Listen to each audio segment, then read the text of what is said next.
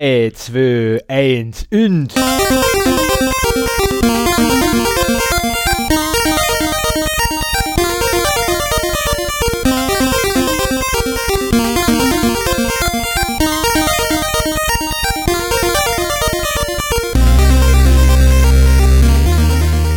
Zero Day, der Podcast für Informationssicherheit und Datenschutz.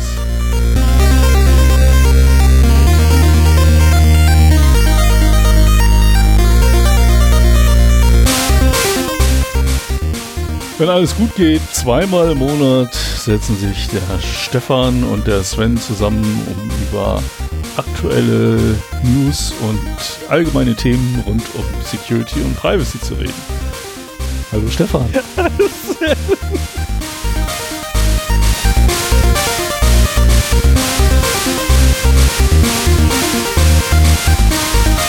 Manchmal auch nur einmal im Monat.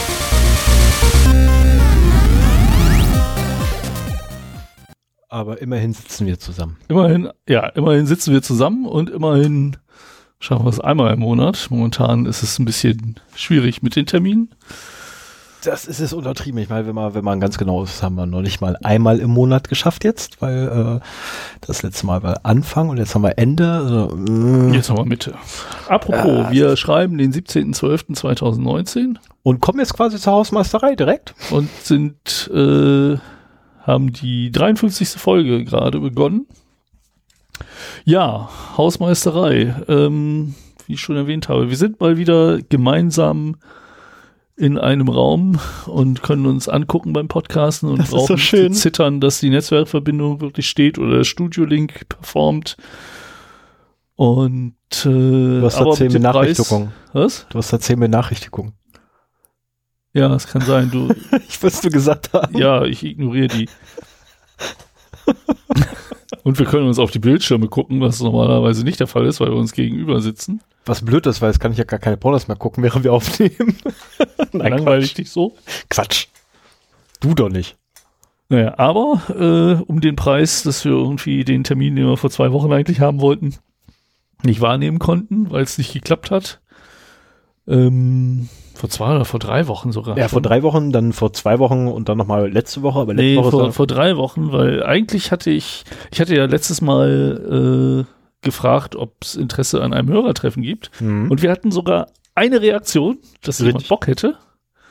Und äh, deswegen war mein Plan vor drei Wochen einfach mal äh, dann in der Woche drauf was anzukündigen, ähm, weil ich da nochmal in Stuttgart war. Und dann hätte ich nämlich wunderschön an einem Abend in Stuttgart mich mal mit ein oder zwei Hörern treffen können. Also ich gebe mich keinen Illusionen hin, dass es mehr werden. Ich freue mich, wenn überhaupt jemand kommt. So viele Hörer haben wir ja noch nicht und die sind auch über das ganze Bundesgebiet verteilt. ja, für ein Bier reicht's. Aber mit etwas Glück wären ein paar wenige Leute vielleicht gekommen und dann hätte ich äh, einen Tag weniger im Hotelzimmer abends gehabt. Naja, aber so habe ich meinen letzten Stuttgart-Aufenthalt für dieses Jahr halt äh, wieder einsam und alleine verbracht. Und, jetzt ist erstmal Schluss damit. Ja, Die letzten Wochen war ich hier und jetzt ist erstmal Weihnachtsferien angesagt bis Anfang des nächsten Jahres. Ja, und Sven alleine ist natürlich nicht schuld gewesen, dass wir nicht aufnehmen konnten. Ich war auch mit schuld, weil einfach, ähm, naja, Zeit war einfach Mangelware und dann kam noch Krankheit mit zu und äh, alles furchtbar. Ja. Naja, aber jetzt sitzen wir wieder zusammen. Und äh, zur Hausmeisterei noch ein Thema, das ich hier kurz anbringen zwei, wollte. zwei, zwei, zwei Sachen habe ich. Also jetzt, insgesamt sind es noch zwei Sachen für die Hausmeisterei, weil wo wir sitzen, Ja, erzähl. ist auch eine Besonderheit. Wir sitzen nämlich zum ersten Mal nicht in unserem Stammstudio, sondern in einem Arbeitszimmer bei meiner werten Dame, die sich da Frau schimpft und leider wieder weggegangen ist. Schade. Ich wollte eigentlich noch gerade sagen, dass ich die beste Frau auf Erden habe. Tja, wir wurden bekocht Muss, vorher. musste sich die Folge halt anhören, um das zu hören. Ja, wir, wir wurden vorher Wieder bekocht. ein Hörer mehr. Yes. Wenn es auch nur für eine Folge ist. Das ist dann vielleicht der eine Download, der dir fehlt. Genau. Unsere best gedownloadete Folge hat gerade 999 Downloads und äh, ja, den einen hätte ich noch gerne. Dass wir endlich mal eine Folge mit vierstelligen Hörerzahlen haben. Soll ich Finde mal schon kurz meinen geil. Server sagen? Nein, du sollst es nicht runterladen. Nein, nein, nein, nein. Wir, wir mogeln ja fast nie. Das fast musst du irgendwann irgendwas auch mal auf, äh, auf, auf Ja, muss ne? ich, aber ich gucke momentan noch, wie weit wir da kommen. Okay, dann guck mal weiter, wie weit was treibt. Ja. So, und jetzt kommen wir endlich zu dem Thema ähm, in der Hausmeisterei, worauf mindestens ein Zuhörer wartet. Nö, ich glaube nicht, Also- dass er darauf wartet, aber äh, ich fand das ganz interessant. Wir haben auch. äh, von einem Hörer äh, oder naja, ob er Hörer ist, weiß ich gar nicht, aber einem Kommentator auf unserer Webseite. Äh, Oder Kommentatorin. genau, Also wenn wir, wenn wir, in, ne, wenn wir, wenn wir schon, dann richtig. Von einem Kommentator oder einer Kommentatorin äh, den Wunsch äh, zugetragen bekommen, äh, die personenbezogenen Daten aus unserem System zu löschen. Und äh, das ist ganz interessant, wenn das so das erste Mal passiert, weil man sich dann erstmal Gedanken machen muss, wo ist das denn alles und welches sind denn die personenbezogenen Daten, die man überhaupt löschen muss und welches vielleicht auch nicht. Und äh, wir haben das halt äh, dadurch jetzt gemacht, dass wir quasi bezogen, personenbezogene Daten, also Name und E-Mail-Adresse in erster Linie und die IP-Adresse ähm, überschrieben haben. Ich wollte gerade sagen, also Sven hat na da äh, in der oder über die Oberfläche, Ja, komme ich noch zu. Also erstmal ging es überhaupt darum, Ja. personenbezogene Also Daten also erstmal zu das I, überschreiben. Die Beiträge haben wir halt erstmal stehen lassen und äh, die Personen auch darüber benachrichtigt, ähm, dass halt, wenn gewünscht ist, wir auch das löschen. Also irgendwie, ich, wir sind nicht dazu verpflichtet, es sind keine personenbezogenen Daten, aber irgendwie moralisch finde ich, wenn der oder diejenige das möchte, dann sollte man dem Wunsch halt nachkommen. So. Und äh, bisher sind die Beiträge halt noch zu sehen, aber Name und E-Mail-Adresse sind überschrieben. Ich habe das halt direkt im WordPress äh, in der Kommentarfunktion gemacht. Das ging auch ganz gut. Aber die Frage war halt, ist das denn jetzt alles? Und ja, dann hast du da noch ein bisschen mehr gemacht. ja, dann habe ich mal kurz die Datenbank aufgemacht und habe nachgeguckt gehabt, ja, findet man noch irgendwas? Und was ich Fand man gefunden, denn noch was? was ich gefunden habe, ist ähm, Kommentare mit leerer E-Mail-Adresse und dazu allerdings auch noch eine IP-Adresse. Und da ja IP-Adressen auch personenbezogene Daten sind, weil ja auch der Timestamp da ist. Und ähm, aufgrund des Timestamps könnte man ja quasi zum ISP laufen und sagen, hier, das ist die E-Mail-Adresse, die bei mir Schaber geschrieben hat. Gib mir mal den Nutzer dazu, der die hatte in dem Zeitraum. Ähm, und deswegen habe ich auch gleich die IP-Adresse geändert. Aber was heißt denn Beiträge mit leerer E-Mail-Adresse? Da steht nichts drin. Ja, da haben Leute kommentiert und haben dann. Nee, nee, nee, nee. Achso, das war von, von der Person? genau, Ah, okay. genau. Das war ja, du hast ja alles gelöscht, einfach die E-Mail-Adresse. Nee, ich habe die überschrieben. Was hast du überschrieben? Ich habe die überschrieben, aber ich glaube, weil das nicht dem RegExp äh, für E-Mail-Adressen entsprach, was ich da reingeschrieben habe, kann es sein, dass es das rausgeschmissen hat. Das das kann durchaus sein. Also danach war, ja, sonst ist es ja immer so, dass man halt zumindest in der Admin-Oberfläche von WordPress siehst du halt den Namen zum oder die E-Mail-Adresse zum Klicken, nein, den Namen zum Klicken und dann kommt man auf die E-Mail-Adresse. Und äh, danach war das so, dass halt der Name nicht mehr zum Klicken war. Hat, das System hat anscheinend erkannt, dass das keine gültige E-Mail-Adresse ist und hat es dann anscheinend auch gleich gelöscht. Und was ich ähm, gemacht habe, ist, also grundsätzlich diese, diese leeren Dinger sind tatsächlich, äh, da hat jemand, da gibt es halt keine E-Mail-Adresse zu diesem Kommentar und der Kommentar ist auch online. Mhm. Das weiß ich deswegen, weil ich nämlich nur die genehmigten Kommentare genommen habe. Weil alle, die nicht genehmigt sind, interessiert mich in dem Punkt nicht, weil ich ja wusste, dass viele. Das sind echt im viele. Filter hängen ganz schön viele. Das sind echt viele und da war ich auch echt kurz im Überlegen, ob ich sie einfach rausschmeiße. Hab, dann, hab mir dann allerdings ähm, das Schema angeguckt von der einen Tabelle, wo die drin lag äh, oder wo die Daten drin sind. Hab gesehen gehabt, dass so irgendwie mehr als ein Querverweis ist und hab dann gesagt, "Mm, nee, das tue ich mir jetzt erstmal nicht an. Also wir haben, na, ich würde mal sagen, acht bis neunmal so viele Spam-Kommentare wie normale freigegebene. Wenn es sogar nicht mehr ist. Also, Nee, das ist, äh, das kann man ja hier sehen, wie viele das sind. Ach, das kann man sehen. Ja, das kann man sehen. Oh, da sind wir welche hinzugekommen. Naja, auf jeden Fall ähm, gut, das, äh, Genau, also jedenfalls aus äh, die der E-Mail-Adressen. Spam-Filter funktioniert eigentlich auch ganz gut. Ich habe da noch nie durchgeguckt, muss ich sagen. ne? Nicht, dass wir hier irgendwie ganz viele Kommentare von irgendwelchen Leuten da drin haben. Nö, das sieht eigentlich alles nach Spam aus. Kann man auch einfach dran erkennen, dass das Russisch oder Englisch ist. Richtig. Irgendwie es Irgendwo, scheint keine. irgendwo wurde uns auch mal Bitcoin angeboten oder eine Miner mit reinzuwerfen. also quasi oder das, schlecht übersetzte deutsche Kommentare, das gibt's auch, aber daran kann man das irgendwie immer noch erkennen. Ja.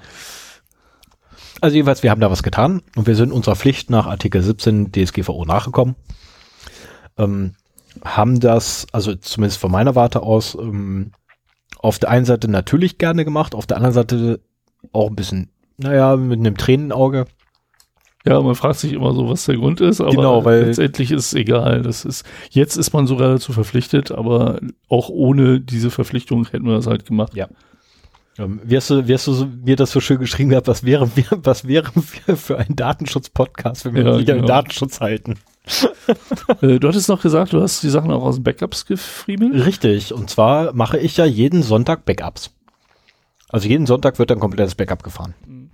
Zusätzlich dazu habe ich täglich noch ein Backup, was fortlaufend ist, wo nur äh, letztendlich Updates reingewor äh, reingeworfen werden. Und da hast du, hast du die Backups gelöscht oder hast du in den mhm. Backups dann halt. Ich hätte, theoretisch hätte ich in den Backups die Daten wegwerfen können. Mhm. Hab mich allerdings dagegen entschieden, weil das letzte Backup nicht was durchgefahren ist, was zum Glück ein tägliches war, weil es mit einer Woche war, nicht so richtig funktioniert hat. Also sprich, die, Daten, die Datenbank war kaputt. Oh. Ja, das könnte vielleicht daran liegen, dass der Backup-Platz irgendwie so ein bisschen voll war Aha. und die Datei nicht hinpasste. Und da habe ich mich einfach dazu entschlossen, einmal alles weg, äh, wegzuschmeißen und ein neues Backup zu ziehen. War der einfachste Weg. Ja, das stimmt. Aber ja, ähm, ich könnte auch theoretisch die Datenbank anschließen und nachgucken und da alles wegwerfen. Ja. Ähm, hast du in die Logs geschaut? Gibt es da noch Logdateien, die nicht in die Backups geschrieben werden? Wo es, äh, es gibt Logdateien, die nicht in Backups sind. Aber in den Backups selber, die ich mache, sind sowieso keine Logdateien drin. Nee, aber in, im Log vom System Und sozusagen. Was wir haben, also das, was jetzt aktuell noch da ist, ist, ähm, dass die E-Mail-Adresse des Betreffenden irgendwo in den Logdateien ist, allerdings ohne Bezug zu irgendwas. Weshalb wir quasi nicht mehr sagen können, wer es überhaupt war, weil seine E-Mail-Adresse ging direkt an WordPress weil äh, bei WordPress selber in den Logdateien taucht die E-Mail-Adresse nicht mehr auf. Mhm. Und das eins, was ich habe, ist ähm, Zugriff vom äh, Apache über eine E-Mail-Adresse N. Ähm, also ich, ich will die E-Mail-Adresse nicht sagen, das ist Blödsinn. Ja, ja. Ich weiß die auch die nicht war mehr. Doch, war die nicht mit Namen? Nee, die ist nicht mit Namen. Ach so. Okay. Also der Apache selber äh, hat keinen Namen, der hat nur den, äh, die IP-Adresse, äh, den Client und das Ziel. Ich müsste es nochmal nachgucken. Ich bin der Meinung, das waren das waren die drei. Ja gut, das ist so das, das übliche Webserver-Log. Genau, genau das Aber die, die Postparameter stehen da nicht drin. Nein, die stehen nicht drin. Okay. Und die, ähm, die können wir auch nicht wegwerfen, die Log, äh, diese Logs, weil wir die nämlich tatsächlich noch für unsere Statistiken brauchen. Ah ja, gut, aber da könnte man halt äh, mit dem Regex zur Not drüber gehen. Also notfalls könnte man mit, mit einem Regex drüber gehen. Ähm, davon abgesehen sind die aber auch äh, Rolling Backups, was bedeutet, die sind eh irgendwann weg. Also ich gehe davon aus, dass von dem Nutzer keine personenbezogene Daten mehr in den Logfiles vom Apache hängen, weil einfach irgendwann mal überrollt wurde. Mhm. Naja, auf jeden Fall, da gibt es ein bisschen mehr zu beachten, als ja. einfach nur irgendwo hinzuklicken und einen Namen zu löschen. Und äh, das kann halt jedem passieren. Das kann auch sehr aufwendig werden, je nachdem, wo es ist. Ne? Wenn, wenn, was weiß ich, du bist halt ein klein, Kleingartenverein oder sowas, sondern mit einem Forum oder einem Blog mit Kommentaren ja, also dann muss man sich darüber schon im Klaren sein, dass man das halt zur Not auch äh, machen können muss. Und jetzt frage ich mich, wenn du deine Webseite irgendwie bei einem Hoster wie Jimdo oder sowas gehostet mhm. hast, dann hast du da halt keine Gewalt mehr darüber. Äh, nee, aber du leitest das dann weiter an deinen Dienstleister, weil dafür gibt es ja dann den Auftragsdatenverarbeitungsvertrag. Wenn du den hast, ja. Den sollte man immer abschließen. Den sollte ein Hoster eigentlich per Default einfach anbieten heutzutage. Aber ich habe mit, mit den Hostern keine Erfahrung, wie das da aussieht. Also ich muss zugeben, ich habe mit meinem Hoster auch noch keinen ADV-AV. Ähm, müsste ich eigentlich noch machen, weil ich mit dem, mit dem, nee. mit dem Server ein bisschen was vorhabe.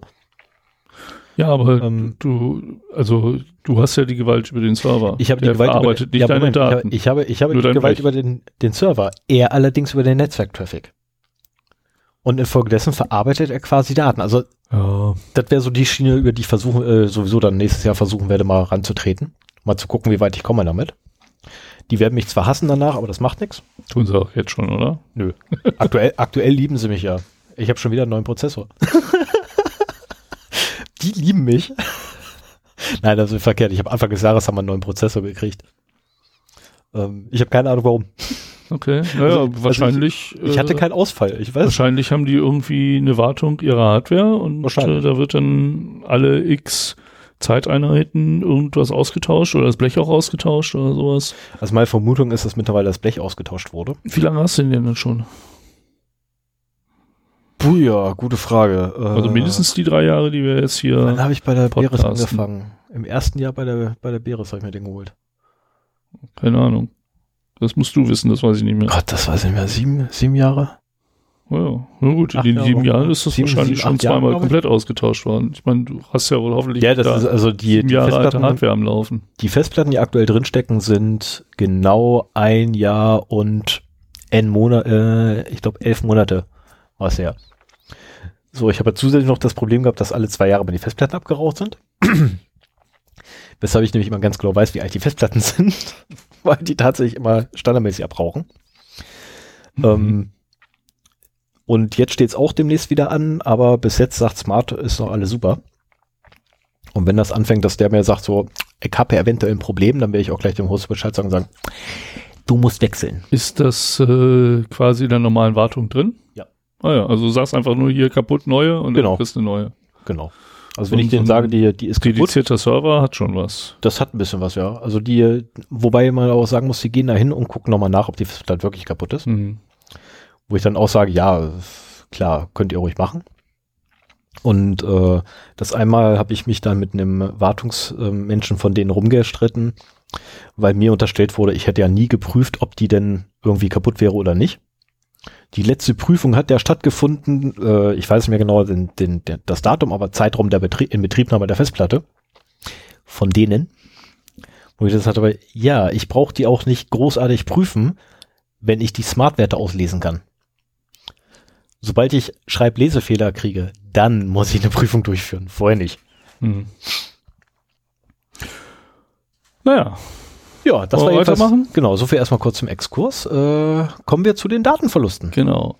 Und bedingt durch die Tatsache, dass wir jetzt wahrscheinlich vier oder fünf Wochen nicht gepostet, pod, gepodcastet haben, Aufgenommen. sind das äh, verdammt viele. Aber wir gehen da mal durch. Wir kämpfen uns ja jetzt durch. Genau. Also Sven, 17.11., das ist äh, genau ein Monat her. ja, das ist übrigens das, was ich meinte. Wir haben Anfang letzten Monat haben wir das letzte Mal aufgenommen. Und jetzt haben wir quasi Ende diesen Monats. Also wir haben Mitte diesen Monats und die letzte Folge war vom 14. Nee, es ist ein Monat her. Also ein Monat und drei Tage. Ja, das ist halt, Also wir waren im Mitte November und jetzt sind wir Mitte Dezember. also, Wir müssen mal gucken, gerade- wir können uns hinterher mal- mal, drüber unterhalten, ob wir zwischen den äh, Jahren noch eine Folge aufnehmen. Meine Probe zwischen den Jahren ist gerade abgesagt. Ach das nee, hätten wir vielleicht, bevor wir aufnehmen, klären müssen, weil ich gehe davon aus, wenn wir hier fertig sind, ist die gute Frau im Bett. Ja, das muss ja nicht sofort im Anschluss sein, aber das kann man dann im Nachgang, kann man ja auch morgen klären. Das sehen Ja. wir dann. So, aber Datenverluste jetzt. 17.11. Ja. Äh, nur ein, ein kleines Saarland, Hunderttausende von Spielerkonten bei Magic the Gathering äh, sind geleakt. Hunderttausende, das ist ja, ist ja nicht mal ein Saarland.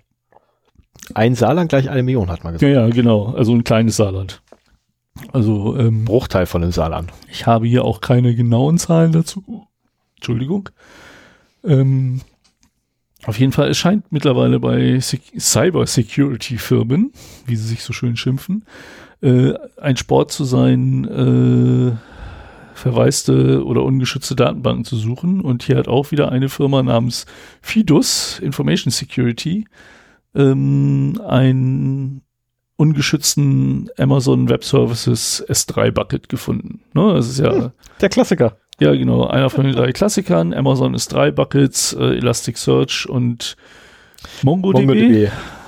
Und Mongos hatten wir äh, letzte Lange Zeit nicht gar nicht mehr so viele, aber davon halt eine ganze Menge. Und äh, der war wohl auch seit äh, ungefähr Mitte September da verfügbar, also zwei Monate. Das ist so ungefähr als äh, die Windows-Version des Spiels Magic the Gathering Arena rauskam. Und äh, was fand man da? 400, doch hier, 452 Benutzerkonten des Online-Spiels samt E-Mail-Adressen und gehashten Passwörtern. 452. 452.000, Entschuldigung. Okay. Ne, also ein bisschen, Ein, halbe, mehr knapp als ein halbes Saarland. Ja, genau. So in etwa. Ja, das habe ich halt nur reingenommen wegen mal wieder AWSS 3. Ähm, genau, Namen der Spieler, Usernamen, E-Mail-Adressen, Datum und Uhrzeit der Kontoerstellung sowie Passwörter, allerdings gehasht und gesalzen. Wie gehasht und gesalzen stand da nicht. So, die Nutzerkonten äh, reichen übrigens bis 2012 zurück. Ja, und das war eigentlich schon der erste hier. Auf Dann- den jetzt, genau, auf den jetzt bin ich gespannt. Ja, weil das ist ja quasi kurz nach Öffnung. Genau. Auch 17.11. Disney Plus.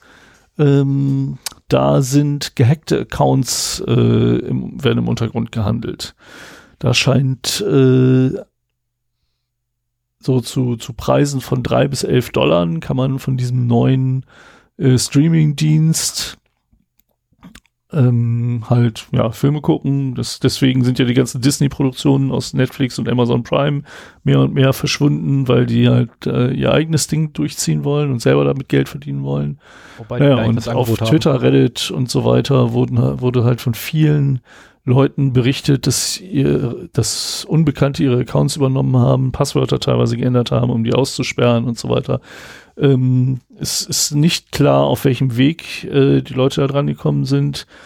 Es wird vermutet, dass es irgendwie so Password-Credential-Stuffing-Attacken sind, also ähm, dass halt äh, bekannt gewordene Zugangsdaten von anderen Systemen einfach ausprobiert werden, ob das auch bei Disney Plus klappt. Und wenn man da so ein paar Millionen von hat, dann hat man auch wahrscheinlich ein paar tausend, mit denen man das dann weitermachen kann. Und äh, die haben auf jeden Fall ein größeres Problem anscheinend damit. Ich meine, gehackte Spotify-Accounts sind halt genauso im Angebot. Das scheint irgendwie eine gängige Art und Weise zu sein, solche alten Account-Informationen nochmal ein bisschen zu Geld zu machen. Ja, und vor allem durch die Collection 1 bis 5 hast du ja echt Ja. super nutzbare Daten. Ja, und da kannst du bestimmt auch auf sehr viel drauf zugreifen. So, zwei Tage später, am 19.11.2019, ähm, da, da habe ich mich so ein bisschen selbst betroffen gefühlt, obwohl ich es eigentlich gar nicht so unbedingt bin. Auf jeden Fall äh, drangen Unbekannte in Server von Konrad Elektronik ein. Ja, das habe ich auch gelesen gehabt. Ähm, ich habe sogar eine E-Mail von denen, nee, nee ich habe keine E-Mail von denen, ich habe eine E-Mail von einer Mitarbeiterin gekriegt. Ähm, allerdings über privat, die mich darüber informiert hatte, dass ich doch ähm, gucken sollte, ob ich da eventuell Nutzernamen Passwort hinterlegt habe. Oh, okay. Und wenn ja, bitte mein Passwort ändern. Ähm, wobei, ich habe da nie ein Nutzernamen Passwort gehabt. Ich habe immer online Ich bestellt und dann in der Filiale abholen. Und dafür braucht es keinen Account. Ja, ich glaube, ich habe auch keinen Account gehabt, aber ab und zu online bestellt. Aber ohne einen Account anzulegen. Naja, auf jeden Fall, ähm, die Eingreifer haben wohl über Monate hinweg Zugriff auf fast 14 Millionen Kundendatensätze gehabt, die in einem anderen Klassiker zu finden waren, nämlich einer Elasticsearch-Datenbank. Ha, wer hätte gedacht? Äh, es gäbe aber keinen Hinweis darauf, dass äh, die Tats Daten tatsächlich abgegriffen und missbraucht worden wären. Ich glaube, wenn, also das ist was anderes, wenn Sicherheitsforscher sowas finden und die dann äh, darüber benachrichtigen. Aber wenn, wenn wirklich Leute mit kriminellen Absichten äh, da eingedrungen sind, dann sollte man schon davon ausgehen, dass diese Daten auch abhanden gekommen Ich wollte gerade sagen, also wenn ich, wenn ich über Monate hinweg Zugriff auf ein fremdes System habe, und gehen wir mal davon aus, meine kriminelle Energie wäre so hoch, wie sie mal Jugend gewesen wäre. Ähm, gewesen ist. Nee, gewesen wäre, mutmaßlich. Ähm, also ganz ehrlich, die Daten wären weg. Die hätte ich genommen, hätte sie verkauft. Sind wir mal ehrlich. Ja, oder anderweitig zu Geld gemacht. Jedenfalls irgendwas damit angefangen. Ähm, es ist halt mal wieder der Hinweis, Kreditkarteninformationen und Kundenpasswörter seien nicht kompromittiert worden. Aber Konrad äh, sagt, dass halt Postadressen, teilweise E-Mail-Adressen, äh, Fax- und Telefonnummern und bei einem Fünftel der Datensätze auch Bankverbindungen, also die IBANs in erster Linie, ähm, da halt betroffen sind. Die Sicherheitslücke, die den Zugang ermöglichte, ist inzwischen geschlossen worden. Ja. Also sprich, sie haben ein Passwort an die Datenbank gepackt. Wahrscheinlich. auch da ist halt mal wieder nicht genau bekannt, ob das wirklich so, so ein Klassiker war, dass die da einfach äh, im Netz rumlag. Würde mich nicht wundern. Das nicht. fällt einem Unternehmen verständlicherweise schwer, sowas zuzugeben, aber naja.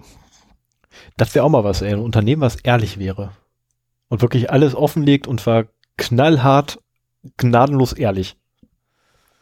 Ja, bis, es rund, gibt, es bis gibt, runter zum unterschreibenden Projektleiter. Es, es gibt äh, durchaus, ich weiß jetzt nicht, wie es äh, hinsichtlich Informationssicherheit aussieht, aber ähm, es gibt so ein paar idealistische Unternehmen, äh, wo ich mir das durchaus vorstellen könnte. Also äh, ich, ich kann ja mal ein bisschen Name-Dropping machen. Mir fallen da spontan nur zwei ein, aber äh, das sind beides äh, Sachen, mit denen man sich durchaus mal beschäftigen kann. Das eine ist Premium Cola. Wie bitte? Premium, Premium Cola. Cola. Ja. Cola, wie Cola, das ja, Getränk. Genau.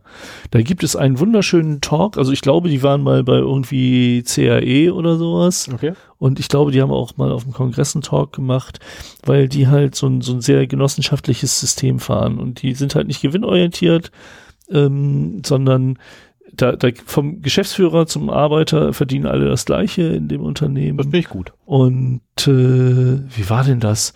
Du kriegst bessere Konditionen, wenn du kleinere Mengen abnimmst oder sowas. Also ähm, das ist lange her, dass ich das gehört habe. Mhm. Äh, wenn ich das finde, schreibe ich das nochmal in die Shownotes. Äh, das ist auf jeden Fall sehenswert. Und was mir noch einfällt, äh, be bedingt, aber die sich schon sehr um Transparenz bemühen, ist Sono Motors. Das ist ein deutsches Unternehmen, das ein Elektroauto bauen will, den Sion. Hm. Äh, bestimmt vielen Podcast-Hörern auch bekannt aus Clean Electric oder auch vom Einschlafen-Podcast. Der Tobi hat sich, glaube ich, auch einen bestellt dafür. Und äh, die haben ak aktuell massive finanzielle Schwierigkeiten und dafür ein Crowdfunding gestartet. Ähm, aber das ist auch zumindest ein sehr idealistisches Unternehmen, von dem ich mir vorstellen könnte, wenn die so einen Sicherheitsvorfall hätten, dass die auch damit offen umgehen. Oder Heise mit ihrem Immunität-Befall, den sie auch gleich in ein Business-Webinar gegen Geld. ja. Äh, aber die, die, nee, die, haben, die haben trotzdem, äh, die sind sehr offensiv damit umgegangen und haben das halt sehr gut dargestellt und viele ja, okay, aber die hatten auch keine andere Wahl, großartig. Ne? Ich meine, ganz ehrlich, wenn das irgendwie anders Wenn die wäre, Story bei denen im Haus passiert, wären sie blöd, wenn sie die nicht äh, Genau das nämlich. Nutzen dafür. Also die, ja, vor allem, ganz ehrlich, also man könnte die auch nicht mehr ernst nehmen. Ähm, die sind ja eh schon das fast ehemalige Fachmagazin. Na, ich finde die gut. Wie gesagt, fast, fast ehemalig. Nein. Also noch, noch sind sie nicht, also noch sind sie nicht bei Spiegelniveau angekommen, ne, wo man sagt, so das ehemalige Nachrichtenmagazin. Ja, es ist schon ein bisschen Entertainment mit dabei, aber wir Nerds wollen ja auch entertained werden. Ein bisschen mehr mittlerweile. ne, und nicht gerade wenig Tracker, also, hm. hm. Weiß ich gar nicht, da habe ich lange nicht geguckt. Naja, machen wir mal weiter. Wir aber gerne, kann ich gerne nebenher mal. Uns. heise.de Dafür hat man hier ja Internet. So, was haben wir hier? 15 fremde Quellen. Ja, das ist vergleichsweise wenig. Ruf mal Spiegel auf. Ja, aber was für Sachen hier? Und dann hast du Chartbeat, dann hast du Google mit drin, dann hast du, das habe ich bis heute nicht rausgekriegt gehabt, was das überhaupt ist. Oder wie man es ausspricht. Ja, also ich glaube, also es ist verhältnismäßig wenig im Vergleich zu anderen Medien. Aber gut. Okay, Spiegel, also Spon, ja? Ja. Gucken wir mal schnell noch bei Spon. 24, 28 und 11 Cookies, die gesetzt werden wollen. Ja, das müsste eigentlich sogar noch mehr sein. Ja, ich habe noch 17 Elemente ähm, durch den Werbeblocker weggeballert. Ja, ja, ja. Werbeblocker darfst du da nicht laufen haben. Das stimmt. Alter Schwede, ey. Ja, das ist schon eine andere Größenordnung dann. Das ist doch krank sowas. Aber die leben halt noch viel mehr davon. Ne? Also Heise ist halt schon so ein bisschen mehr Privacy-aware. Naja, ich mach mal weiter. Ja. Wir haben nämlich noch ein Datenleck in Richtig, und die Zeit läuft. Kundendaten einer Hotelbuchungsplattform. Und auch hier haben wir es wieder mit einer ungeschützten und unverschlüsselten Elasticsearch-Datenbank zu tun, die, wie es so schön heißt, Forscher zufällig während der Suche nach ungesicherten Servern im Internet gefunden haben. Also sprich, sie haben explizit diesen Port mit bei sich drin gehabt und einfach geguckt, ob es eine Elastic Ja, wie gesagt, also äh, das ist, glaube ich, ein Sport. Jeder Security-Forscher, der gerade nichts zu tun hat, guckt mal ein bisschen entweder über Shodan oder die haben einen eigenen äh, eigenes System am Laufen. Sowas wie Shodan kann man ja auch relativ einfach nachbauen, wenn man die Compute Power hat. Also zumal heutzutage ja ähm, tolle Tools existieren wie Masscan, Ja. Womit du wirklich in Sekundenschnelle mal eben so komplettes Netzwerk durchscannen kannst. Ja, eben. Und äh, dann hat halt jede Security-Firma mal ihre Five Minutes of Fame. Und äh, wenn sie schnell genug sind, machen sie sich noch ein Logo und einen Namen dafür. Ja, wobei VPN-Mentor hast du schon, äh, hatten wir schon ein paar Mal öfter. Ja, das gefunden vielleicht hatten. suchen die einfach öfter, vielleicht haben die nicht so viel zu tun. Das kann natürlich auch sein, ja. Das kann natürlich auch sein, dass die Auftragslage einfach so ist. Die hatten aber wieder einen ohne Projekt. Naja, und äh, auf jeden Fall äh, ist in diesen Datensätzen, warte mal, steht da, wie viele das sind? Nee, komischerweise nicht. Äh, Buchungsinformationen, Kreditkartendetails äh, Details sowie Zugangsdaten der Kunden. Also da ist schon ein bisschen was äh, Sensibleres verschwunden, aber ich finde leider nichts. Habe ich das nur schlecht vorbereitet oder ist das auch nicht im Artikel drin, wie viele das dann waren? Kann ich jetzt nicht sagen. Muss ich mal eben schnell gucken. Nee, so auf die, auf die Schnelle finde ich das auch nicht. Ach ja, auch deswegen, ich habe ja viele Sachen, wo ich, wo ich persönlich betroffen bin. Also Konrad Elektronik mehr so, weil wir bis vor einiger Zeit noch eine Filiale Hier im Braunschweig. in Braunschweig hatten, die ich schmerzlich vermisse, weil gelegentlich Mhm. braucht man halt doch mal was von so einem Laden. Ähm, hier war auch Booking.com betroffen, ähm, über die ich auch gelegentlich mal gebucht habe. Ne? Aber wie gesagt, keine Angabe zu, zur Anzahl. Ich sollte meine Daten mal ändern. Ja, das ist sowieso eine gute Idee. Eine Sache kommt gleich noch, wo ich auch persönlich betroffen bin. Aber jetzt erstmal mein Lieblingsdatenvorfall in dieser Periode. Ähm, da hat auch Heise sehr intensiv drüber berichtet und die haben das auch gefunden. Und deswegen habe ich die halt äh, gleich zweimal verlinkt mit den Sachen. Ähm, in Celle waren nämlich die Patientendaten einer ganzen Arztpraxis im Internet verfügbar. Das Ding ist so peinlich. Und äh, das war echt heftig, aber da kommt man auch nicht drauf, ne?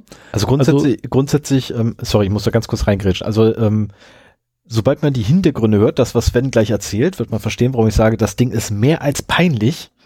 Und anfangs hat man, also am Anfang der Berichterstattung hat man doch gedacht gehabt, das wäre peinlich für die Arztpraxis. Ich leider auch, muss ich gestehen. Dann im zweiten Schwung der Berichterstattung hat man gedacht so, oh, okay, das ist peinlich für den Hardwarehersteller. Und, oder nein, für den, für den ISP ist es peinlich. Und dann wiederum kam der dritte Part der Berichterstattung und da hat man sich so, alles klar, ist für die ganz, ganz anders peinlich. Ja, ich werde da auch, ich werde das nur kurz äh, abreißen. Wer da mehr drüber hören will, äh, kann das, glaube ich, im Logbuch Netzpolitik, glaube ich, die ja, letzte die oder das vorletzte. erzählt, aber äh, ich bin mir nicht sicher, ob in der Heise Show oder in äh, CT Uplink. Uplink, äh, irgendwo haben sie das Thema auch behandelt. Ja, was ist passiert? Also es waren im Prinzip äh, die Kundendaten auf einem Netzwerk-Share einer Arztpraxis im Internet verfügbar und äh, da auch halt ohne Passwortschutz äh, für jeden. Hintergrund Macht ja- war, Macht dass ja auch Sinn. eigentlich das nicht im Internet sein sollte, sondern halt diese Daten, was auch nicht so toll ist, äh, in der Arztpraxis halt für alle, die Zugriff hatten, frei verfügbar sein sollten. Und ich finde, das ist auch ein Beispiel dafür, dass du heutzutage nicht mit einer Sicherheitsmaßnahme auskommst. Die Sicherheit, die sie halt da, oder die Maßnahme, die sie hatten, um die Daten zu schützen, war, sie hatten halt einen zentralen Router, den sie von der Telekom bekommen haben, der sie vom äh, Internet abtrennt. Und alles, was dahinter war, wurde als sicher vor dem Internet betrachtet. Das stimmt sowieso nicht. Es kann halt auch mal ein, äh, ein Endgerät infiziert werden und dann hat man da halt einen Remote Access Trojaner drauf und dann kommt man halt auch an die Patientendaten dran. Insofern ist es heutzutage meiner Meinung nach wichtig, einfach auch innerhalb des Netzes Berechtigung, also Berechtigungskonzepte zu haben, wer da drauf, drauf zugreifen und auch Daten zu verschlüsseln im Transport und in der Ruhe. Ja. Dann wäre das auch nicht so einfach passiert. Aber was ist jetzt passiert? Wie gesagt, sie äh, hatten halt einen Router der Telekom, der sie vom Internet getrennt hat und wollten, ich glaube, für einen VPN, äh, für einen VPN-Zugang äh, den SSL-Port von außen nach innen öffnen. Das ist der Port 443. Mhm. Ähm, Das ist haben übrigens dafür, HTTPS, nicht SSL. Ja gut, HTTPS. Auf jeden Fall haben sie dafür ähm, im Router nicht den Port ausgewählt, sondern bei Portfreigaben angewählt, nimm, mach HTTPS auf und richte es da und dahin. Mhm. Und wie sich dann rausstellte, hatte der Router für HTTPS nicht nur diesen einen Port 443 äh, hinterlegt, sondern die Ports, ich glaube 441, nee, 440 bis 449. Ja. Also immer so ein 10er Block. Warum auch immer. Dummerweise ist SMP 445. SMB. SMB, Samba. ja, genau. 445. Also, Also, genau zwei drüber. daneben. Genau. Scheiße. Und damit war halt diese SMB-Freigabe äh, im Internet frei zugänglich. Und äh, Wohlgemerkt, also dazu muss man auch sagen, den Router hat ja der ISP dahingestellt. Ja, der ist aber von Bintech, MTech oder wie die heißt. Äh, ja, irgendwie, irgendwie sowas. Und äh, also das ist nicht nur in den Telekom gebrandeten Geräten so, sondern bei allen Geräten dieses Herstellers. Also der hat das echt verbockt. Und zwar einmal ganz. Und dann kam noch dazu, dass äh, selbst als ein Patch ausge, äh, ausgerollt wurde, hat er halt nicht die bestehenden äh, Freigaben verändert, sondern halt nur zukünftige. Also da war es dann richtig, wenn man dann HTTPS Mhm. ausgewählt hat und eine Freigabe erstellt hat, dann wurde halt nur noch der Port 443 nach innen freigegeben. Aber wenn du vorher schon das einmal eingerichtet hattest, dann stand halt in der Tabelle drin, hier mach 440 auf, mach 441 auf, mach 442 auf, mach 443 auf und so weiter. Ihr könnt euch denken, wie es weitergeht. 0 bis 9. Und das Ja, ja. hat der dann halt auch nicht mehr geändert. Und so war es selbst nach dem Fixen, nach dem Patchen war es halt immer noch drin. Und ich meine sogar gelesen zu haben, dass es einen Unterschied zwischen Speichern und dauerhaft Speichern gab. Sprich, äh, selbst wenn du nach dem Patch irgendwie einmal das geändert hast und nur auf Speichern gedrückt hast und nicht auf dauerhaft Speichern, dann war das nicht persistiert und nach einem Neustart war wieder das alte drin. oh, das tut doch weh. Ja. Also, da, also sollte es wirklich so sein, das ist ein Punkt, den ich nicht, nicht, nicht weiß, weil da muss ich ganz ehrlich sagen, habe ich nicht, das habe ich so nicht gelesen. Ähm, das muss wehtun. Das muss wirklich, also da, dann hast du wirklich den oberpeinlichen, Also haben die vielleicht noch eine peinliche Pressemitteilung rausgegeben? Nee, egal. Nee, mehr weiß ich auch nicht. Für. Also, wenn euch das mehr interessiert, äh, Lochbuch Netzpolitik oder bei Heise direkt, äh, könnt ihr das alles nachlesen. Ich habe auch, wie gesagt, zwei Artikel hier verlinkt von Heise, wo sie es halt darstellen. Und äh, die haben zufällig durch zwei unabhängige Meldungen, die an sie gerichtet wurden, haben sie das so zusammengekriegt. Der eine hat irgendwie die offene Datenbank von der Arztpraxis gefunden und der andere hat das äh, verschwurbelte Freigabe-Ding äh, an Heise gemeldet. Und dann haben sie halt geguckt, oh ja, das eine trifft bei dem anderen zu. also tut ist weh. das wohl das Problem. Das tut doch weh. So, dann sind wir am 22.11. Und äh, hier hat auch T-Mobile, diesmal aber anscheinend nicht in Deutschland, äh, einen Datenverlust erlitten für die Prepaid-Kunden.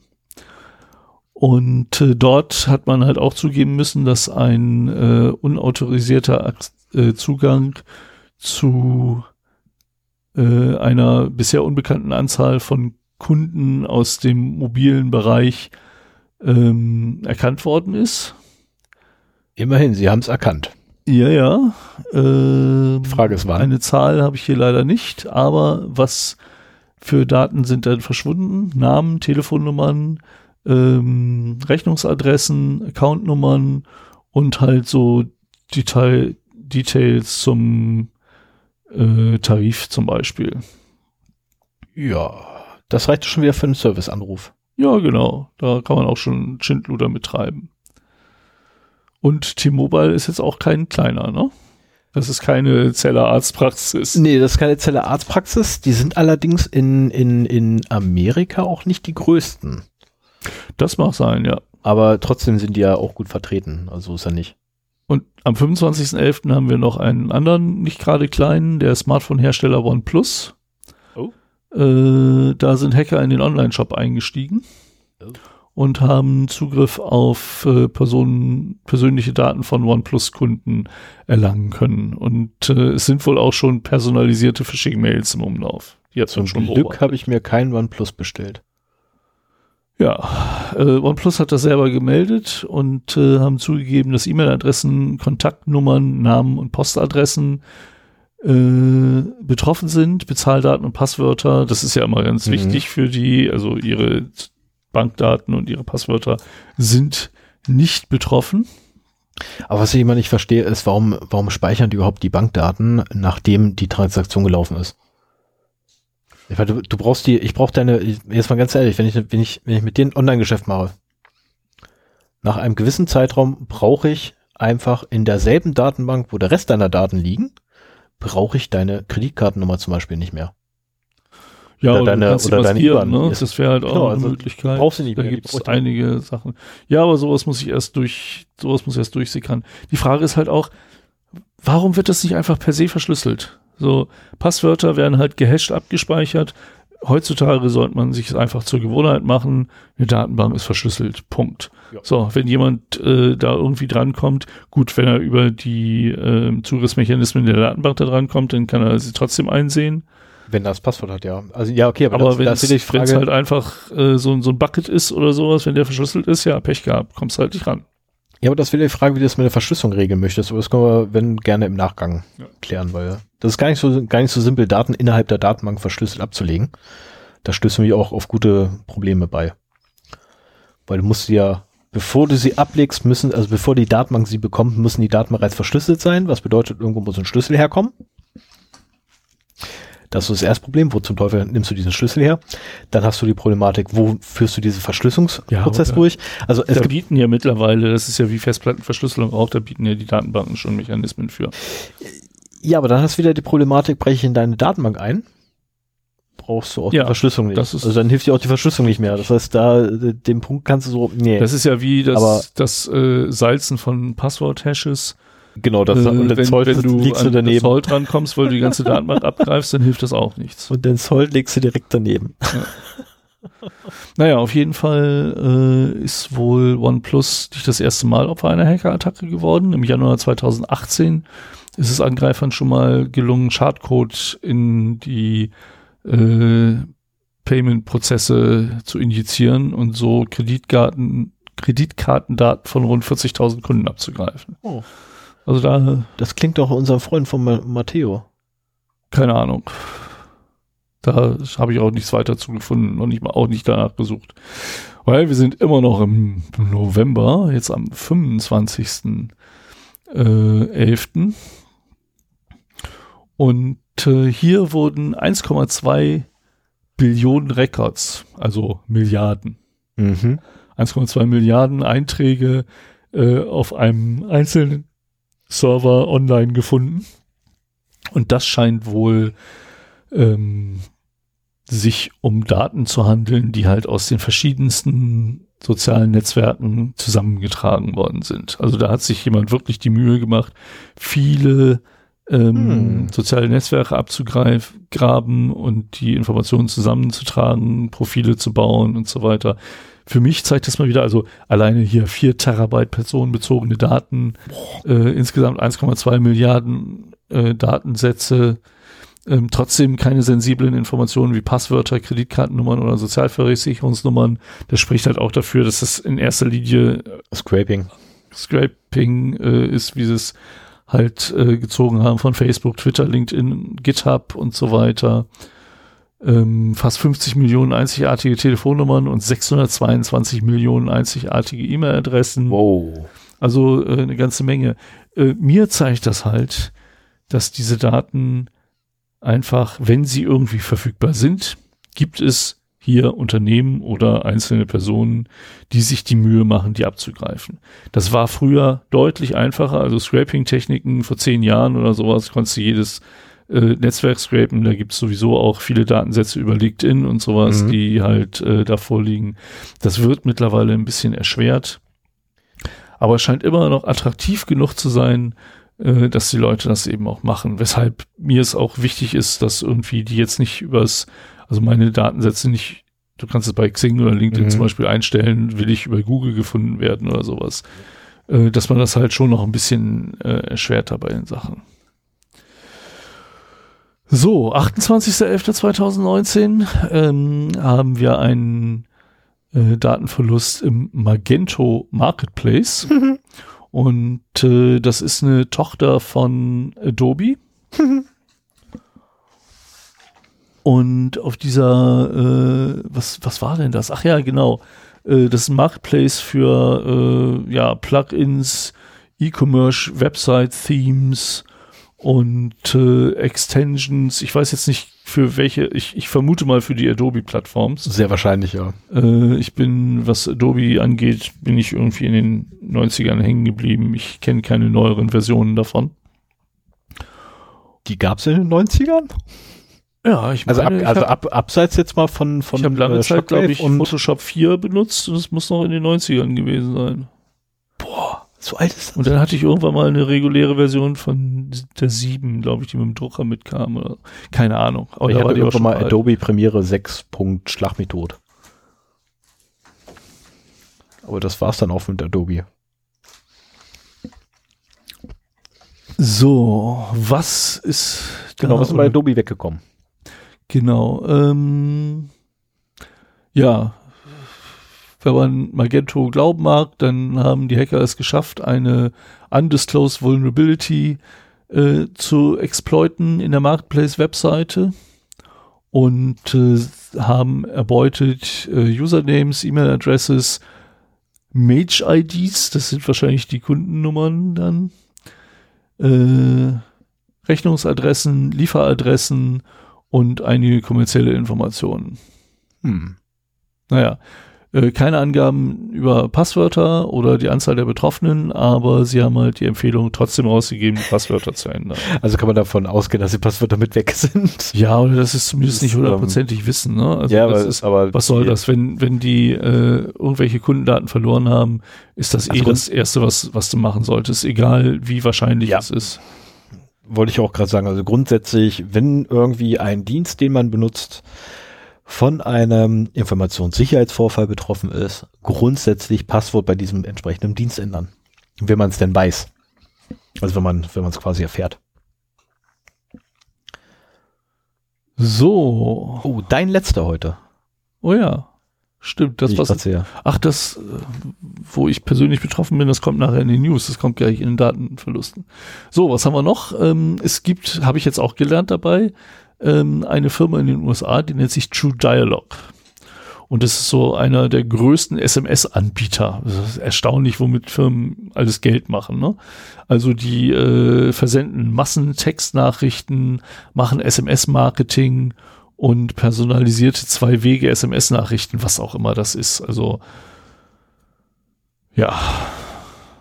Okay. Also SMS-Kampagnen also im mir, großen Stil, würde ja, ich mal sagen. Ja, und mir würde jetzt irgendwie so diese, diese, diese oh Gott, ey, die gab es in meiner Jugend mal, diese, diese Flirt-SMS-Chat-Scheiß-Dinger da, die irgendwie oh ja. nachts, während man sich da irgendwie seinen Horrorfilm des Vertrauens im Oktober angeguckt hatte, irgendwie dann durch die Werbung durchliefen was immer total genervt hat, weil eben gerade noch kam der Killer um die Ecke und dann melde dich doch jetzt bei mir unter der Nummer. Schreib mir eine Nachricht. Und ich denke so, nein, ich will sehen, wie Michael Myers jemanden abschlachtet. Ja, und äh, hier ist auch wieder VPN Menta äh, zu nennen. Die scheinen wirklich nicht so viel zu tun zu haben. Die haben nämlich auch wieder eine äh, öffentlich zugängliche ba Datenbank gefunden. Oh, steht da welche? Also was? Nee, leider steht das da nicht. Ähm, aber immerhin 604 Gigabyte groß. Oh. Das ist schon, da braucht man ein bisschen Zeit, um die auf die eigenen, äh, auf den eigenen Rechner zu kopieren. Das dauert ja. Und äh, insgesamt fast eine Milliarde hochsensibler Informationen konnten da ausgelesen werden. 1000 Saarländer. Ja, Also genau. Saarlande, 1000 Saarlande. Ähm, True Dialog arbeitet mit fast 1000 Mobilfunk, Funk, Funk, Mobilfunkbetreibern zusammen und äh, erreichen insgesamt mehr als 5 Milliarden Kunden auf der ganzen Welt. Wow. Das klingt so nach einmal alle. Ja. Also da bleiben nicht mehr so viele übrig, die sie nicht erreichen. Ja, aber im, im, im, im Durchschnitt hat der Deutsche übrigens äh, 2, Komma Der bla Deutsche. Telefone. Also ja, ja, aber nur der, nur der Deutschland Aber hat wie 2, viele Komma bla. Ähm, Also ich habe, ah, nee, hoppla, äh, äh, 2, Komma bla SIM-Karten hat der Deutsche bei 1, Komma bla Telefon. okay, Frag mich nicht, keine Ahnung. Die CIA weiß sowas. ähm, da hat mir äh, mein Geschäftsführer letztens so eine nette Seite gegeben, die von der CIA gepflegt wird. Das ist äh, sehr interessant, was man da so findet. Ah ja. Naja, äh, hier wird übrigens ein äh, großes Webmapping-Projekt von VPN Mentor äh, erwähnt. Wieder ich vermute einmal. mal, das ist so das Inhouse-Showdown, Wahrscheinlich, das ja. die da betreiben. Und das würde dann auch erklären, warum sie so viele Datenbanken finden. Und Ah, auch hier wieder der Hinweis, dass diese Datenbank, und die ist riesig, völlig offen, ungeschützt und unverschlüsselt im Netz hing. Wo sitzen die Also das denn? ist, wenn, wenn du die findest irgendwie, dann brauchst du dir noch nicht mal Mühe zu geben, da irgendwie reinzukommen, sondern du nimmst einfach dein Elasticsearch Web Frontend, verbindest das damit und stöberst. Ist das Kibana? Ich glaube schon, ne? Ist auch schon wieder Boah, über ein Jahr her, dass ich mich damit mal beschäftigt habe. da fragst du mich jetzt was. Naja. Und abgesehen von etlichen Millionen privater Textnachrichten entdeckten die Sicherheitsforscher Millionen ungeschützter Benutzernamen und Passwörter. Das ist natürlich auch eine schöne Quelle. Ne? Das ergänzt nochmal äh, die Collections um einige Informationen. Ja, das war mein, mein letzter. Den, den größten habe ich mir zum Schluss aufgehoben. Ja. Dann machen wir weiter. Leider kriege ich nicht raus, wo VPN-Mentor sitzt, weil das hätte mich jetzt echt interessiert. Weil da habe ich nämlich eine Idee. Aber na egal. Ähm, genau, mache ich weiter mit dem 12.12.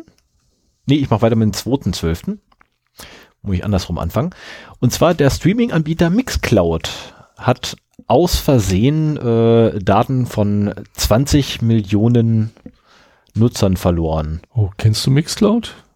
Nee, kannte ich noch gar nicht vorher. Nee, ich auch nicht. Also ich kann auch jetzt noch nicht genau sagen, was es ist. Ich weiß nur, dass es ein Streaming-Anbieter ist wohl. Ähm, aber was die jetzt streamen und anbieten, ich habe keine Ahnung. Ich habe auch nicht nachgeguckt, gebe ich ganz offen zu. Ähm, das Ganze ist hochgekommen, weil nämlich im Darknet jemand äh, die Daten anbietet für eine Summe, äh, ich glaube, es waren 4000 US-Dollar, glaube ich. Oder war das in der E-Mail, die ich vorhin noch gelesen habe, wo einer angeblich mich gefilmt Ich bin mir nicht mehr sicher, jetzt bringe ich die Zahlen durcheinander, verdammt. Ähm, also jedenfalls äh, bietet er das an und äh, die Echtheit der Daten konnte eingeschränkt geprüft werden, beziehungsweise bestätigt werden. Grummel, Grummel hinter uns. Und sie stammt von irgendwann im November. Also wann genau, weiß man nicht, aber irgendwann im November hat der Zugriff wohl stattgefunden, beziehungsweise der Einbruch. Ähm, und der Grund, Ich wollte meinen Lakritz nicht zerkauen, jetzt habe ich es im Ganzen runtergeschluckt. verdammt. Ja. Scheiße. Aber ich lebe noch. Äh, Musst dir gleich ein neues reinstecken und lutschen. ähm, Nee, das mache ich nicht mehr. Okay, so, wieder zurück zu Mixcloud. Ähm, und die Echtheit der Daten konnte nur eingeschränkt geprüft werden, weil nämlich Mixcloud bei der Registrierung die Echtheit äh, einer E-Mail-Adresse nicht prüft. Ähm, was dann natürlich nicht ermöglicht, beispielsweise E-Mail-Adressen zu prüfen bei Mixcloud. Wenn man da irgendwie als, äh, als, als, als Medienhaus die Daten zugeschustert kriegt. Ähm, weil ein Sample hat nämlich TechCrunch. Ich bin der Meinung gewesen, das war TechCrunch. Äh, genau, TechCrunch hat äh, ein Sample gekriegt ähm, der Daten, die da angeboten werden und haben die halt geprüft.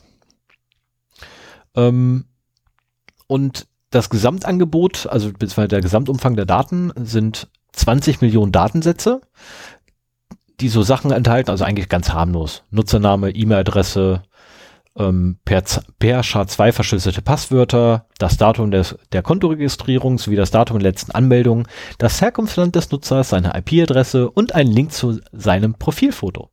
Wenn denn eins hinterlegt ist. Hm. Also völlig, naja, kann man mal machen. Kann man mal so verlieren. Ähm, ich sagte, es ist lapidar, also um Gottes Willen, das sind Sachen, die jedem passieren können, keine Frage. Ist halt immer die Frage, wie man damit umgeht. Ähm, und Mixcloud betont natürlich in seinem äh, Blog-Eintrag, dass nur ein kleiner Teil seiner Nutzer betroffen sei. Also bei 20 Millionen Datensätzen frage ich mich dann, wie viele Nutzer die haben. ja, trotzdem sind das absolut ist- sehr viele. Ja, also das sind immerhin 20 Saarländer. Genau. Oder zwei, äh, Entschuldigung, 20 Saarlande voll.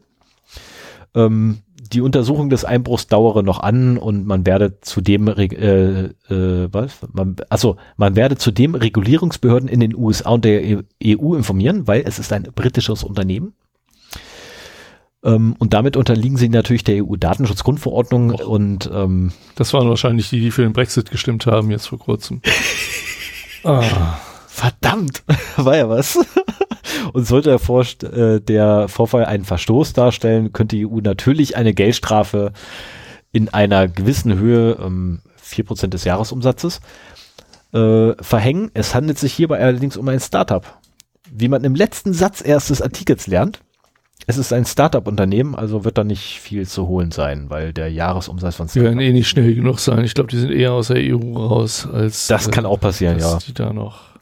Das kann auch passieren. Wobei, gibt's, es gibt auch noch so ein Jahr Übergangszeit jetzt, wo sie quasi nicht mehr in der EU sind, aber noch äh, den, den Regelungen unterliegen, damit sie ein Jahr noch Zeit haben. Das ist nach der, na, ja, Moment, Moment, das ist ja der aktuelle Deal, der ja, Ja. abgelehnt wurde, weshalb ja die Verlängerung gekommen ist und jetzt muss ein neuer Deal ausgehandelt werden. Der aber nicht kann. Naja, gut, wir sind hier Also- kein Brexit-Podcast. Ne, also wie es wie es Übrigens auch äh, äh, UKW, unsere kleine Welt von Tim Pritloff, hat mittlerweile, glaube ich, drei Folgen mit so einem Typen, dessen Namen ich nicht mehr im Kopf habe. Tim Pritloff? Was? Tim Pritloff? Nein, der hat jemand anders interviewt, der sehr kompetent zum Brexit so die Situation auseinanderklamüsern konnte. Okay, das ist, das ist dann schon wieder was wert. Also da, da werde ich wahrscheinlich mal, wenn es nur drei Episoden sind, schaffe ich das innerhalb von einer, einer anderthalb, äh, sagen wir über zwei Wochen zu hören. So, aber machen wir schnell noch weiter. Letzter Datenfluss für heute. 12.12.2019. Datenpanne. Doppelpunkt. Also das ist tatsächlich die Überschrift. Datenpanne. Doppelpunkt. Kunden von Lufthansa Miles and More sahen fremde Nutzerdaten. Das ist die Überschrift. Ich habe mir sonst was ausgemalt und so schlimm, wie es erstmal klingt, war es dann zum Glück nicht. Es war noch ein bisschen schlimmer. Ja, ja, es war tatsächlich ein bisschen schlimmer als nur, ich sehe mal so deine Daten. Also, und zwar, ähm, Nutzer konnten nach Login am 9.12.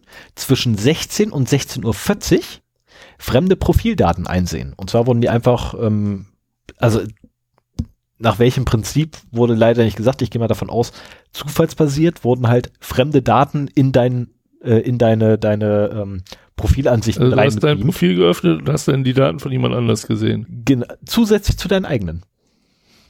Aha. Das ist der Witz. Also zusätzlich zu deinen eigenen, da gibt es auch einen Screenshot, äh, der dann sehr stark ausgeblurrt ist, weil da fremde Daten mit drin sind oder personenbezogene Daten vor allem auch. Und äh, du siehst halt quasi dann fremde Daten in deinen eigenen mit drin.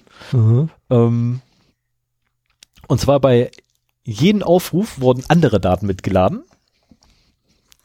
Das ist auch noch so eine schöne Besonderheit. Also es ist doch ein bisschen schlimmer als so Datenpanne. ähm, das Problem bestand allerdings nur für 40 Minuten, weil dann hatte man das Problem erstmal behoben. Man hat den Login abgeschaltet, weil es trat ja immer nur beim Login auf. Und äh, Daten aus maximal 9885 Konten wurden abgerufen. Muss man sich auch mal so auf das Zungezeit gehen lassen. Zehn, also knappe 10.000 Konten wurden da, oder Kunden, Konten, ähm, wurden da quasi fremd mitgeteilt. Nee, insgesamt abgerufen, obwohl Ja, ja, aber wenn ich äh, 9885 Konten abrufe, ähm, es sind allerdings äh, Protokoll, äh, äh, aus den Protokolldateien konnte man wohl ermitteln, dass in dem betreffenden Zau Zeitraum 4100 Teilnehmer aktiv eingeloggt waren und die übrigen Konten waren übrigens dauerhaft eingeloggte Konten. Ach so. Also okay. immer nur von eingeloggten äh, Nutzern hast du quasi fremde Daten gesehen. Also wenn ne, Ah, wir beide haben uns mhm. eingeloggt, du nach mir und deswegen hast du da meine Daten mitgesehen. Ah, ähm, ja, okay. Also nur wer eingeloggt war, dessen Daten sind dann halt woanders hingeschoben. Und äh, was ich interessant dabei fand, ist, dass es über 5000 Leute gibt, die dauerhaft eingeloggt sind. Das fand ich interessant. Ne, weil 4100 bei 9800 Ja, Konten die ja, Abrufe, ja. das macht so über 5000, die dauerhaft eingeloggt sind. Ähm, und potenziell wurden übrigens angezeigt ähm, Name, Servicekartennummer, Geburtsdatum, Adresse, E-Mail, Adresse, Telefonnummer, Benutzername, der Meilenstand, Transaktionsdaten, Reisepräferenzen, Klammer auf, Abflughafen und automatischer Check-in, Klammer zu, Einwilligung zur werblichen Ansprache sowie die bevorzugte Spracheinstellung der fremden Kundenkonten durch Dritte einsehbar. Ja, also einmal alles. Ähm, Ja, Kreditkarten aber und zumindest sind sie nicht zentral irgendwie in, in irgendwelche Hände geraten. Das ist, das ist auf jeden Fall ein Vorteil. Also es war, es war Ähm, peinlich, aber man hat nicht zu erwarten, dass da im großen Stil mit Schindluder getrieben wird, denke ich. Ähm, Kreditkarte- und Bankkartendaten wurden, wenn nur an den, äh, in den letzten vier Stellen angezeigt. Mhm. Gut, ich kenne da so ein paar Dienste mittlerweile, ähm, die mir den Rest liefern können, notfalls, weil ähm, der eine Dienst liefert dir nur die ersten vier Stellen, der andere Dienst liefert dir alles in der Mitte, aber die ersten vier und letzten vier nicht. Äh, ohne Worte. Mhm. Ähm, einmal einheitlich. Macht es einfach einheitlich. Ja, ich kenne das Also eigentlich so als Standard, dass die letzten Stellen Genau, angezeigt also normalerweise lässt die letzten anzeigen, aber es gibt tatsächlich Dienstleister, die dann so die ersten anzeigen oder Ja, so aber das musst du dann ja irgendwie zusammenbringen, damit du da eine ist- ganze. Ja, natürlich, also äh, ne, Mhm. müsste, ist ein bisschen ausprobieren angesagt, keine Frage und sehr wahrscheinlich funktioniert es auch nicht, aber die Möglichkeit zumindest besteht. Ähm, das Ganze wird sehr wahrscheinlich eine DSGVO-Relevanz haben und die Konsequenzen, naja, darauf muss man noch warten. Weil die weiß man noch nicht. Ähm, ist noch ein bisschen zu früh dafür. 12.12. Ich meine, das ist gerade mal fünf Tage her. ja. Ähm, sechs, wenn man Informatiker ist. ich hätte hier jetzt noch, ein, noch einen schönen Witzauflage, aber der funktioniert nur, wenn man sieht. Deswegen spare ich mir jetzt den mal. Ja. So, Kommen wir zu den News. ja, darf ich anfangen? Ja, Weil dann kann ich wenigstens mach mal. nochmal, bevor ich da mit dem Thema, weil da muss ich definitiv initial zumindest mehr reden als du.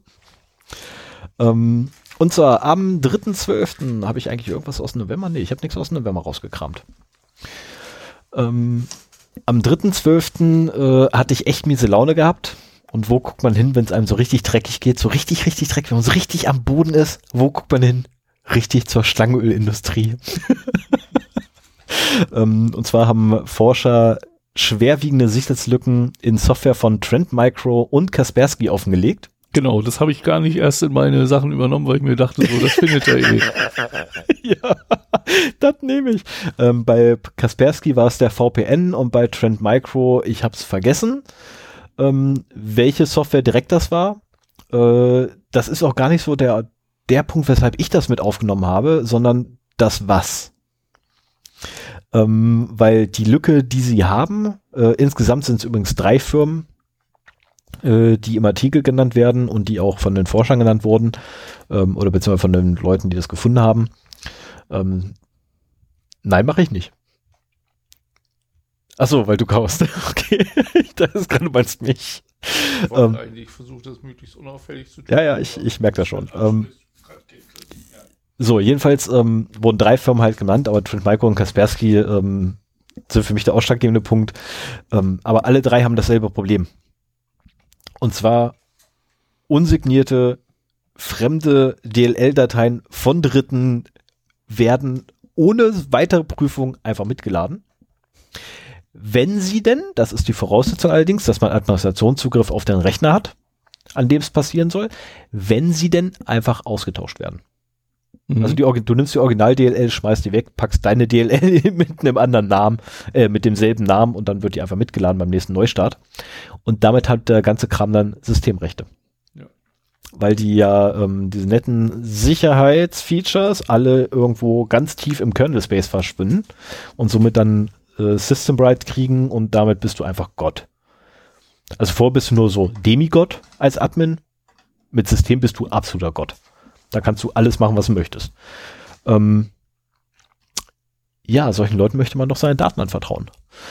Ähm, dann am 5.12. hat es äh, die, ja, die äh, Bug Bounty Plattform HackerOne getroffen, die aus Versehen nämlich bei einem ähm, Kundengespräch in einer E-Mail äh, einen Authentication, äh, Authenticated Session Token, äh, Token mitgeschickt haben, der noch gültig war. Zum Glück an einen Kunden, also an einen, an einen Dienstleister für die, also äh, ein Sicherheitsforscher, haben sie den geschickt.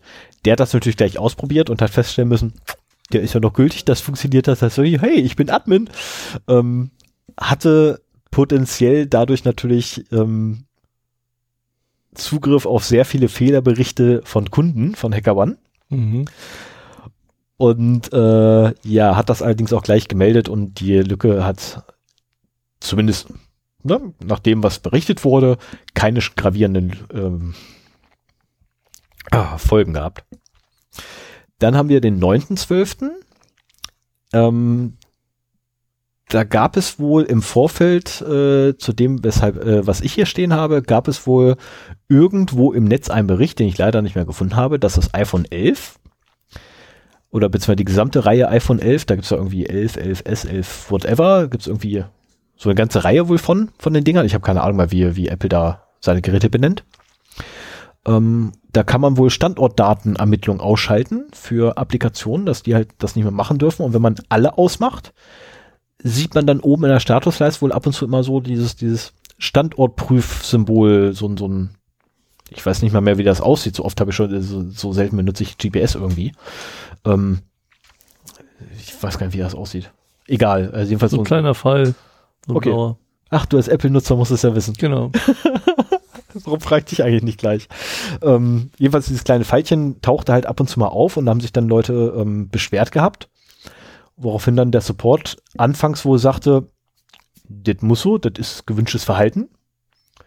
Dann wurde gesagt, nee, nee, da ist schon alles okay.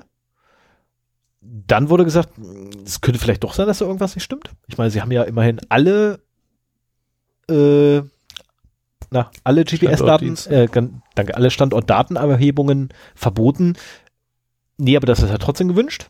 Und dann erst irgendwann einmal, ähm, nämlich am 9.12., kam da mal die Rechtfertigung von Apple, ähm, wie es eigentlich dazu kommt, dass das iPhone 11 die Standortdaten ermittelt, obwohl man die Standortdatenermittlung abschaltet. Und zwar gibt es da wohl für die AirPods, gibt es da wohl einen Dienst, der sich da heißt, äh, oh verdammt, okay, jetzt muss ich ganz kurz spicken gehen, ähm, Ultra Wideband ähm, was allerdings in drei Ländern auf diesem Planeten ähm, verboten ist, nämlich Russland, Argentinien und ich habe das dritte Land gerade vergessen. Mhm. Deswegen müssen ähm, Sie genau, deswegen regelmäßig gucken, in welchem Land Sie gerade sind. Oder? Genau das. Und deswegen prüfen Sie, in welchem Land befindet sich das Telefon. Das läuft allerdings ja. auch nur lokal ab. Na, also laut Aussage von Apple läuft das nur lokal ab. Der Standort wird nicht von, von A nach B, also von, von mir woanders hingeschoben, sondern läuft komplett auf dem Gerät ab und das Gerät entscheidet dann, mache ich es jetzt an oder lasse ich es oder mache ich es aus. Kann man auch anders lösen. Ähm, prüft doch einfach den ISP, beziehungsweise jeder, jeder Cell Tower sagt, wo er steht. Nur so als Tipp, Apple. Dann braucht ihr kein GPS anmachen. Ihr habt sowieso ja, Lo Location Services, äh, glaube ich, die haben eh mehrere Quellen. Also GPS ist halt das genaueste, aber Triangulation von Zelltowern ist halt auch eine Möglichkeit. Und ja, aber es reicht auch ja einer. WLANs, also äh, über die WLANs ja, aber es reicht, ein, ja es reicht halt ein, ein einziger Cell Tower, würde ja, ausreichen. Genau, du brauchst die noch niemand zu triangulieren. In welchem Land ich bin. Also es geht denen ja wirklich scheinbar nur darum, in welchem Land bin ich. So, da, Aber es könnte auch sein, dass das schon zu den Standortdiensten dazu zählt. Also, dass du dieses Teil auch sehen würdest, wenn der das nur aufgrund des Cell Towers macht. Da bin ich mir gar nicht so sicher. Oh, das müssen wir, müssen wir mal Apple fragen. Ähm, so, dann habe ich jetzt eine ganze Reihe 12.12. Äh, und zwar hat Twitter angekündigt, ein offenes Protokoll für soziale Netzwerke oder für soziale Netze ähm, erstellen zu wollen. Also offenes Protokoll, naja, also Twitter war ja anfangs mal offen, die waren sehr offen, dann haben sie leider zugenagelt ähm, und nur so ja, mehr oder weniger da Die ihre sind immer API. noch offener als andere. Ja, die sind trotzdem auch schon ziemlich Vor allen Dingen mittlerweile. gegen Einwurf kleiner Münzen. Ne? Also das ist ja, gegen Einwurf kleine Münzen sind sie richtig offen. Ich bin ja der Meinung, dass Twitter nur deshalb noch so viel Relevanz hat, weil die ganzen Medienhäuser äh, da irgendwie so einen Profi-Account haben, womit sie halt entsprechend viele Tweets Mhm. abgreifen können und dann damit irgendwelche Analysen fahren, was bei Facebook nicht geht, weil Facebook Twitter ist das kleinere Netzwerk, Facebook ist durchaus Richtig. größer. Ähm, was die aber wollen, und jetzt kommt ne, die Krux dabei, was die halt ganz gerne möchten, laut Eigenaussage, ist halt einen offenen Standard definieren, um selber nur noch Client zu sein. Also Twitter selber soll dann halt nicht mehr Dienst sein, sondern nur noch Client mhm. in diesem offenen Standard. Ähm, woraufhin sich dann allerdings äh, die Open Source Gemeinde hingestellt hat, ähm, oder zumindest eine, eine äh, Gruppierung innerhalb der Open Source Gemeinde, nämlich die OSB, und gesagt hat, ähm, das gibt es doch schon und Mastodon benutzt das. Ja, habe ich auch gerade dran gedacht. Das ist so, ähm, ja, warum wollt ihr das Rad schon wieder neu erfinden? Ist halt, Naja, Oder- mit der Userbase, die Twitter hat, wäre das vielleicht äh, dann es wäre also ich meine, lukrativ. keine Sau interessiert sich für Mastodon. Da gibt's halt so ein paar Datenschutz äh, Enthusiasten, die sich da tummeln. Ich bin da noch nicht, also da, davon abgesehen, ich gucke jetzt nicht deswegen so, weil ich noch Achso, nicht bin. ja, ich, ich habe natürlich in jedem neuen sozialen Netzwerk, gucke ich mir das an und habe da einen Account. Ich Oh. finde Mastodon auch äh, von vielen Ansätzen her besser als die großen Netzwerke, aber das Problem ist, es sind halt nicht die großen Netzwerke und letztendlich spielt die Musik da, wo die Leute sind. Hm. Und wenn jetzt ein, aber ein großer wie Twitter hinginge, der ist ja zwar der Kleine unter den Großen, aber der Große unter den Kleinen. Ja, aber da fragt man sich doch, warum zum Teufel wollen sie denn bitte das Rad neu erfinden? Das ist doch Blödsinn. Es gibt den, es gibt ja schon den offenen Standard dafür, der ist von dem W3C, ist er, ne, standardisiert, offen, ne? Was willst du denn noch? Achso, ja, hoppla, du kannst ja kein Geld damit verdienen dabei, aber was? ah, verdammt. Stimmt. Wenn ich der Herr des Protokolls bin, ja, dann kann ich doch auch Geld mit verdienen. Entweder das oder ist ein PR-Stand. Äh. Eins von beiden. Ja, vielleicht auch beides zusammen. Ähm, machen wir schnell weiter. 12.12. Ähm, Bundesfinanzministerium plant etwas. Äh, nicht nur, dass ab dem 1.1.2020 wieder Papierbons ausgegeben werden müssen, und zwar für jeden Scheiß. Ähm, also wenn ihr demnächst ab dem 1.1. also zum Bäcker geht und ihr braucht zehn Brötchen, geht zehnmal hin. Ähm, das ist so, Das ist so halt ein Bon für ein Brötchen. ja, ja, aber zehn Stück, weil du holst ja zehn Brötchen und Ja, zehn aber einzelne generell also nacheinander. für, für jede kleine Transaktion ist sollst du einen Bon kriegen. Genau, ne? Für jeden Scheiß sollst du einen Bon kriegen. Das Bundesfinanzministerium hat da jetzt eine wunderbare Lösung für. Ja, wir können doch einfach diesen Bon, der muss ja nicht auf Papier sein. Den können wir auch digital übermitteln. Und zwar, halt die fest. Per E-Mail, per NFC. Oder Fax. Nee, ist ja nicht das Gericht. Es kommt nicht von Gerichten. Ähm, Gerichte faxen noch, aber äh, ist jedenfalls so ein bisschen irgendwie, um halt die Papierflut niederzuhalten, ähm, wobei sich fast jeder eigentlich, der halbwegs mehr Gastro zu tun hat oder irgendwie mit, mit äh, irgendwas, wo eine Kasse im Spiel ist, sagt auch so, ey, man hat schon so, so weit verbreitet diese dämlichen manipulationsfreien Kassensysteme. Wofür noch Papier? Die Dinger locken sowieso schon jeden Scheiß mit. Also äh, manchmal hätte ich ja gerne, oder manchmal ärgere ich mich, wenn ich einen Bo- Bon doch weggeschmissen habe. Gut, das geht aber meistens um irgendwelche Techniksachen oder sowas, die ich eh hauptsächlich online bestelle. Ja, aber bei, Groß, bei Ähm. Großanschaffungen, keine Frage. Aber bei dem Bäcker um die Ecke, Ja, ja. und zwar wirklich für jede Transaktion soll ja jetzt ein Bon ausgestellt. Das ist halt absurd, das ist so absurd. Und dann als Lösung dafür NFC aufs Telefon. Also wollt ihr mich veralbern per E-Mail, wenn, der, wenn, denn, wenn denn der Kunde die E-Mail-Adresse angeht, können wir per E-Mail. Wir können auch per Kurzmitteilung schicken. Habt ihr ein sonst was offen? Ja, vor allen Dingen, weißt du, wie lange das dauert, wenn, äh, dann lege ich mir eine besonders lange äh, E-Mail-Adresse zu, die aus einem 32-stelligen Hashwert plus Domain besteht. plus Salt. Hinter dir beim Bäcker so eine Riesenschlange. Ja, meine E-Mail-Adresse ist a Minuszeichen Kleines Z. 7 großes F, kleines Z. Oh, das kam jetzt nicht an. Ich wiederhole nochmal. Oh Mann. Darf ich daneben stehen? Ich lese es dir auch vor. Nee, ich, ich zeig dir den Buchstaben, das Zeichen an. Oh mein Gott, das ist so absurd. Aber ja, ich habe mir auch schon sowas überlegt, dass ich dann, ähm, wenn das tatsächlich gemacht wird per E-Mail-Adresse, lege ich mir auch so eine besondere. Das Gute ist, ich habe ja eh einen Catch-All-Account äh, für meine Domain. Das heißt, ich kann da irgendeinen, so, solange wie ich lustig bin, irgendwelche Buchstaben aneinander rein und das kommt auf jeden Fall bei mir an. Ähm, also bei mir würde es ankommen, wenn ich eine ganz bestimmte Zeichenkette eingebe, die sehr, sehr lang ist. Dann kommt das definitiv an. Mhm. Aber ich werde jetzt nicht verraten, warum, wieso, weshalb, weil andernfalls könnte man eventuell in DDoS auf einem äh, Mail-Server fahren. Das wäre blöd. Bis wir auf die Datenbank da hinten. Ja, die Datenbank ist nicht das Problem. Das ist eher die eine Abfrage. Hm. Ja, das ist halt. Ähm, du sprichst also, in Rätseln. Es gibt kein. Sprich mal gibt, lieber in News. Das Problem ist halt, es gibt keinen vollständigen Regex für ähm, E-Mail-Adressen. Da kommen ja noch mehr. Ja, kommen noch ein paar. Doch, es gibt einen, aber ich glaube, der ist sehr lang. Nee, der ist auch nicht vollständig. Da gibt es auch wieder Corner Cases, die einfach nicht abgefangen werden. Oh, okay. Das ist, also bis zum heutigen Tag gibt es keinen vollständigen Regex für E-Mail-Adresse, ist ätzend. So, ähm, Dating per DNA.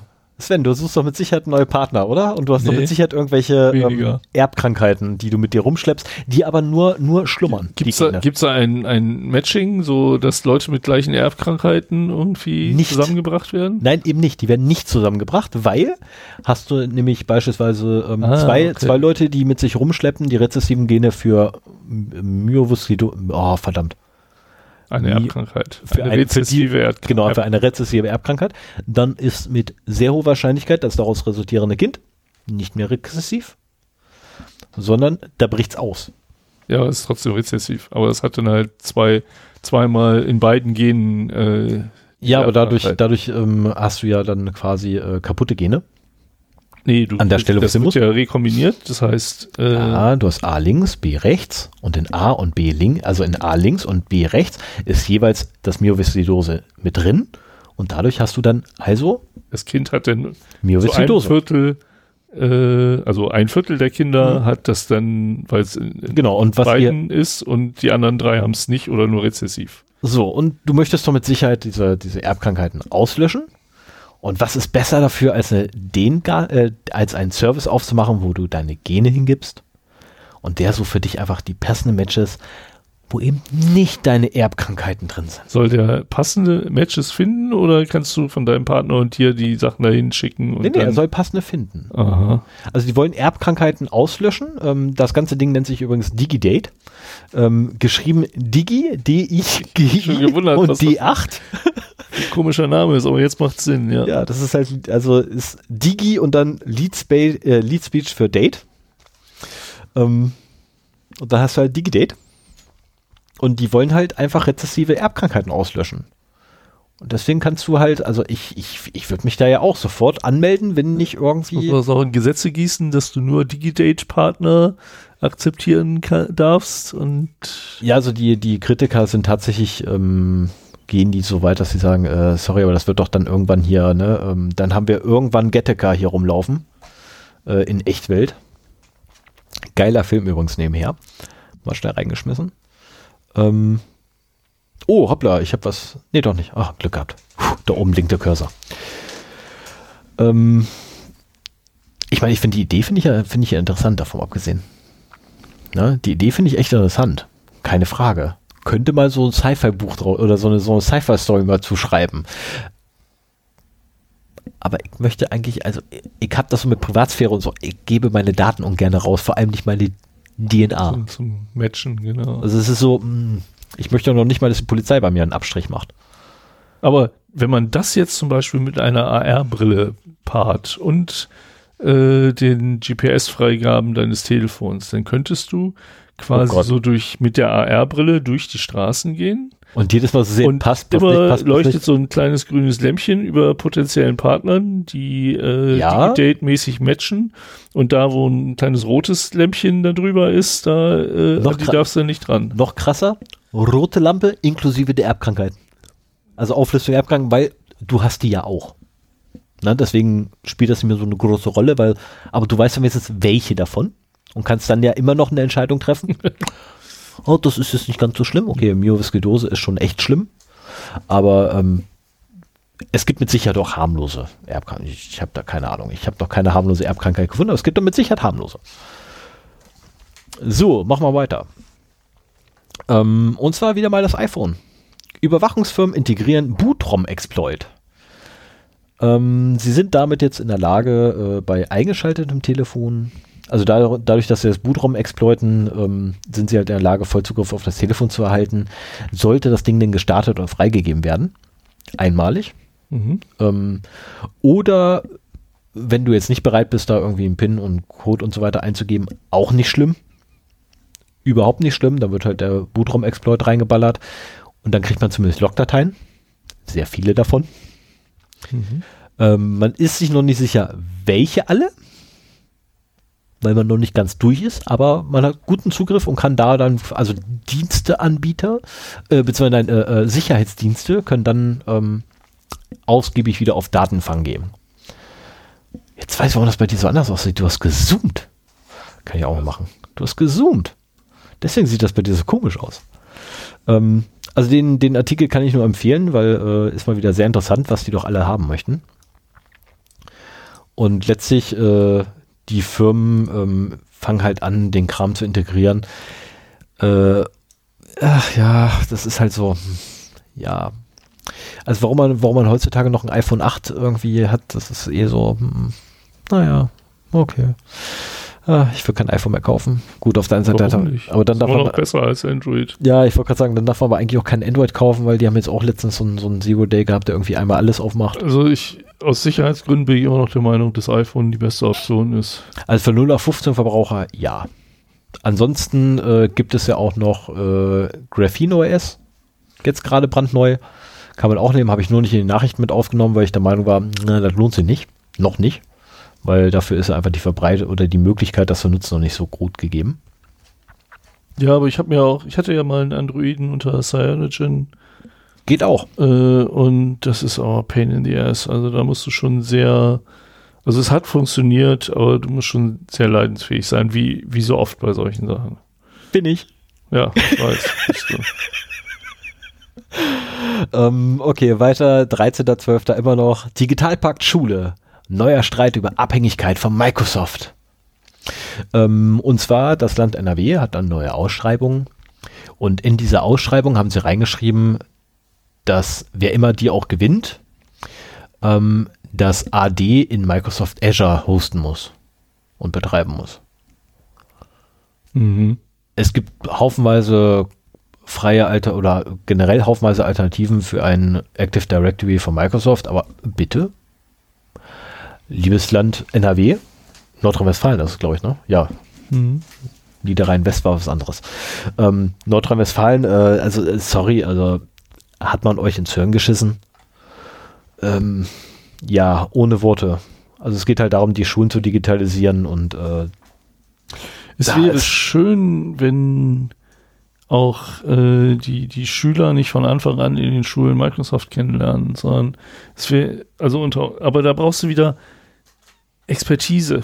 Aber ich meine, für den Preis von Lizenzen von Microsoft kannst du dir auch Support für ja. Linux-Systeme einkaufen. Ne? Ja. Und wenn das, das mal ein bisschen Verbreitung finden sogar doppelt. würde. Stellenweise sogar doppelt. Ja, wenn das mal ein bisschen Verbreitung finden würde, dann äh, hätten wir auch bald mehr Linux-Expertise hier im, im Land, weil die Kids damit alle aufwachsen. Und ich persönlich übrigens prophezeie bereits im Januar diesen Jahres, äh, nächsten Jahres, Entschuldigung, im Januar 2020, also in nicht mal mehr 10 Tagen, nee, 20 Tagen, 13 Tagen, whatever, äh, 15 Tagen, also in ungefähr 15 Tagen, 16 Tagen, ja, in 16 Tagen, ähm, wird Microsoft eine Unsumme an Geld kassieren, und zwar von der Bundesrepublik Deutschland, für den Extended Support für Windows 7. Darauf wette ich. ja, darauf sein. wette ich einfach. Ja. An, weil Hintergrund der ganzen Sache, warum ich darauf definitiv wette, ist, Windows 10 ist bis zum heutigen Tage Datenschutz technisch ein absoluter Albtraum. Ähm, absolutes Graus, sich Windows 10 anzugucken und was ist alles, wohin telefoniert, ähm, macht keinen Spaß mehr.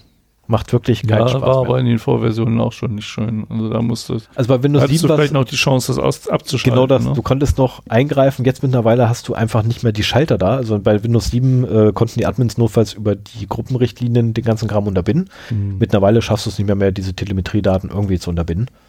Ähm, zumindest nicht mehr alle. Ein paar darfst du ja. Ähm, so, und jetzt haben wir noch was vom 17. Achso, von heute. Also 17.12.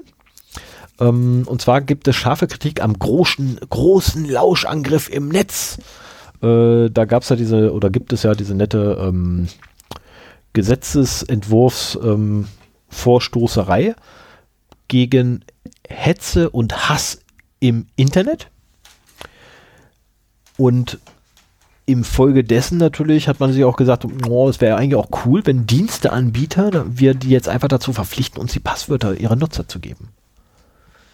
Ohne richterlichen Beschluss. Da wird immer wieder äh, die hanebüchensten Begründungen für solche Ja. Überwachungsmaßnahmen. Ja, also auch, auch da wieder, lest Ja. den Artikel durch. Ähm, also es ist echt wieder mal abartig, was die Politiker, äh, was die Politiker da von sich geben. Und innen. Oh, da bin ich mir jetzt gerade nicht sicher. Ich bin der Meinung gewesen, ich habe da keinen weiblichen Namen gelesen gehabt. Ja, aber, aber- aber ja, selber- nichts, wo sich. Also sehr wahrscheinlich, ähm, ja, soll ich dich jetzt auch Loretta nennen? nee, nee, lass. Du möchtest keine Frau sein. So, ich mache mal weiter. Ach ja, stimmt, ja, du bist ach, habe ich ein Du Schwein. kannst jetzt noch mal kurz entspannen, bevor du zu deinem Thema Ja, ich übergehst. ich habe gerade schon Party gehabt, dass ich jetzt schon, jetzt schon mit dem Thema loslegen muss. Nee, aber ich habe nur drei, wenn ich das so richtig sehe. Nee, vier.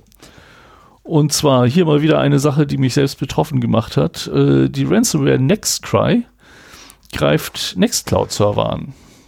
Ja, soll sie machen. Habe ich keine Schmerzen mit. Und äh, du hast auch einen Nextcloud-Server. Ich habe einen OwnCloud-Server. Okay. Ja, gut, ja. Könnte es unter Umständen auch was geben. Ich bin mittlerweile ja auf Nextcloud. Die sind ziemlich Und- stark kompatibel. Und, äh, die, also bisher war ja Ransomware immer so gestrickt, dass es halt auf Endgeräten ausgerollt wurde oder vielleicht sogar auf, auf äh, Corporate Servern äh, und dann da die Sachen verschlüsselt hat. Nextcry äh, kommt über eine noch unbekannte Lücke in Nextcloud Instanzen rein. Oh. Und ich weiß, äh, also das ist vom 18.11., das ist ein Monat her. Ich müsste eigentlich nochmal gucken, ob man da mittlerweile mehr zu weiß. Ähm, vielleicht äh, kannst du mal nach Nextcry googeln und gucken, ob da noch mehr Informationen vorliegen.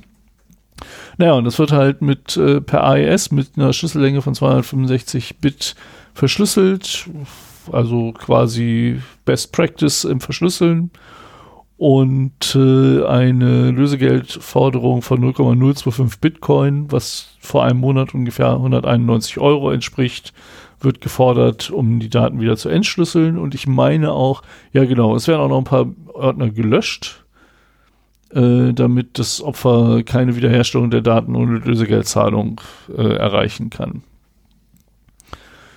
So, es wird hier äh, bei Heise beschrieben, wie man sich gegen eine Lücke CVE zwar 2019 11043 absichern kann, aber es ist noch nicht äh, bekannt, ob das wirklich vor Nextcry schützt.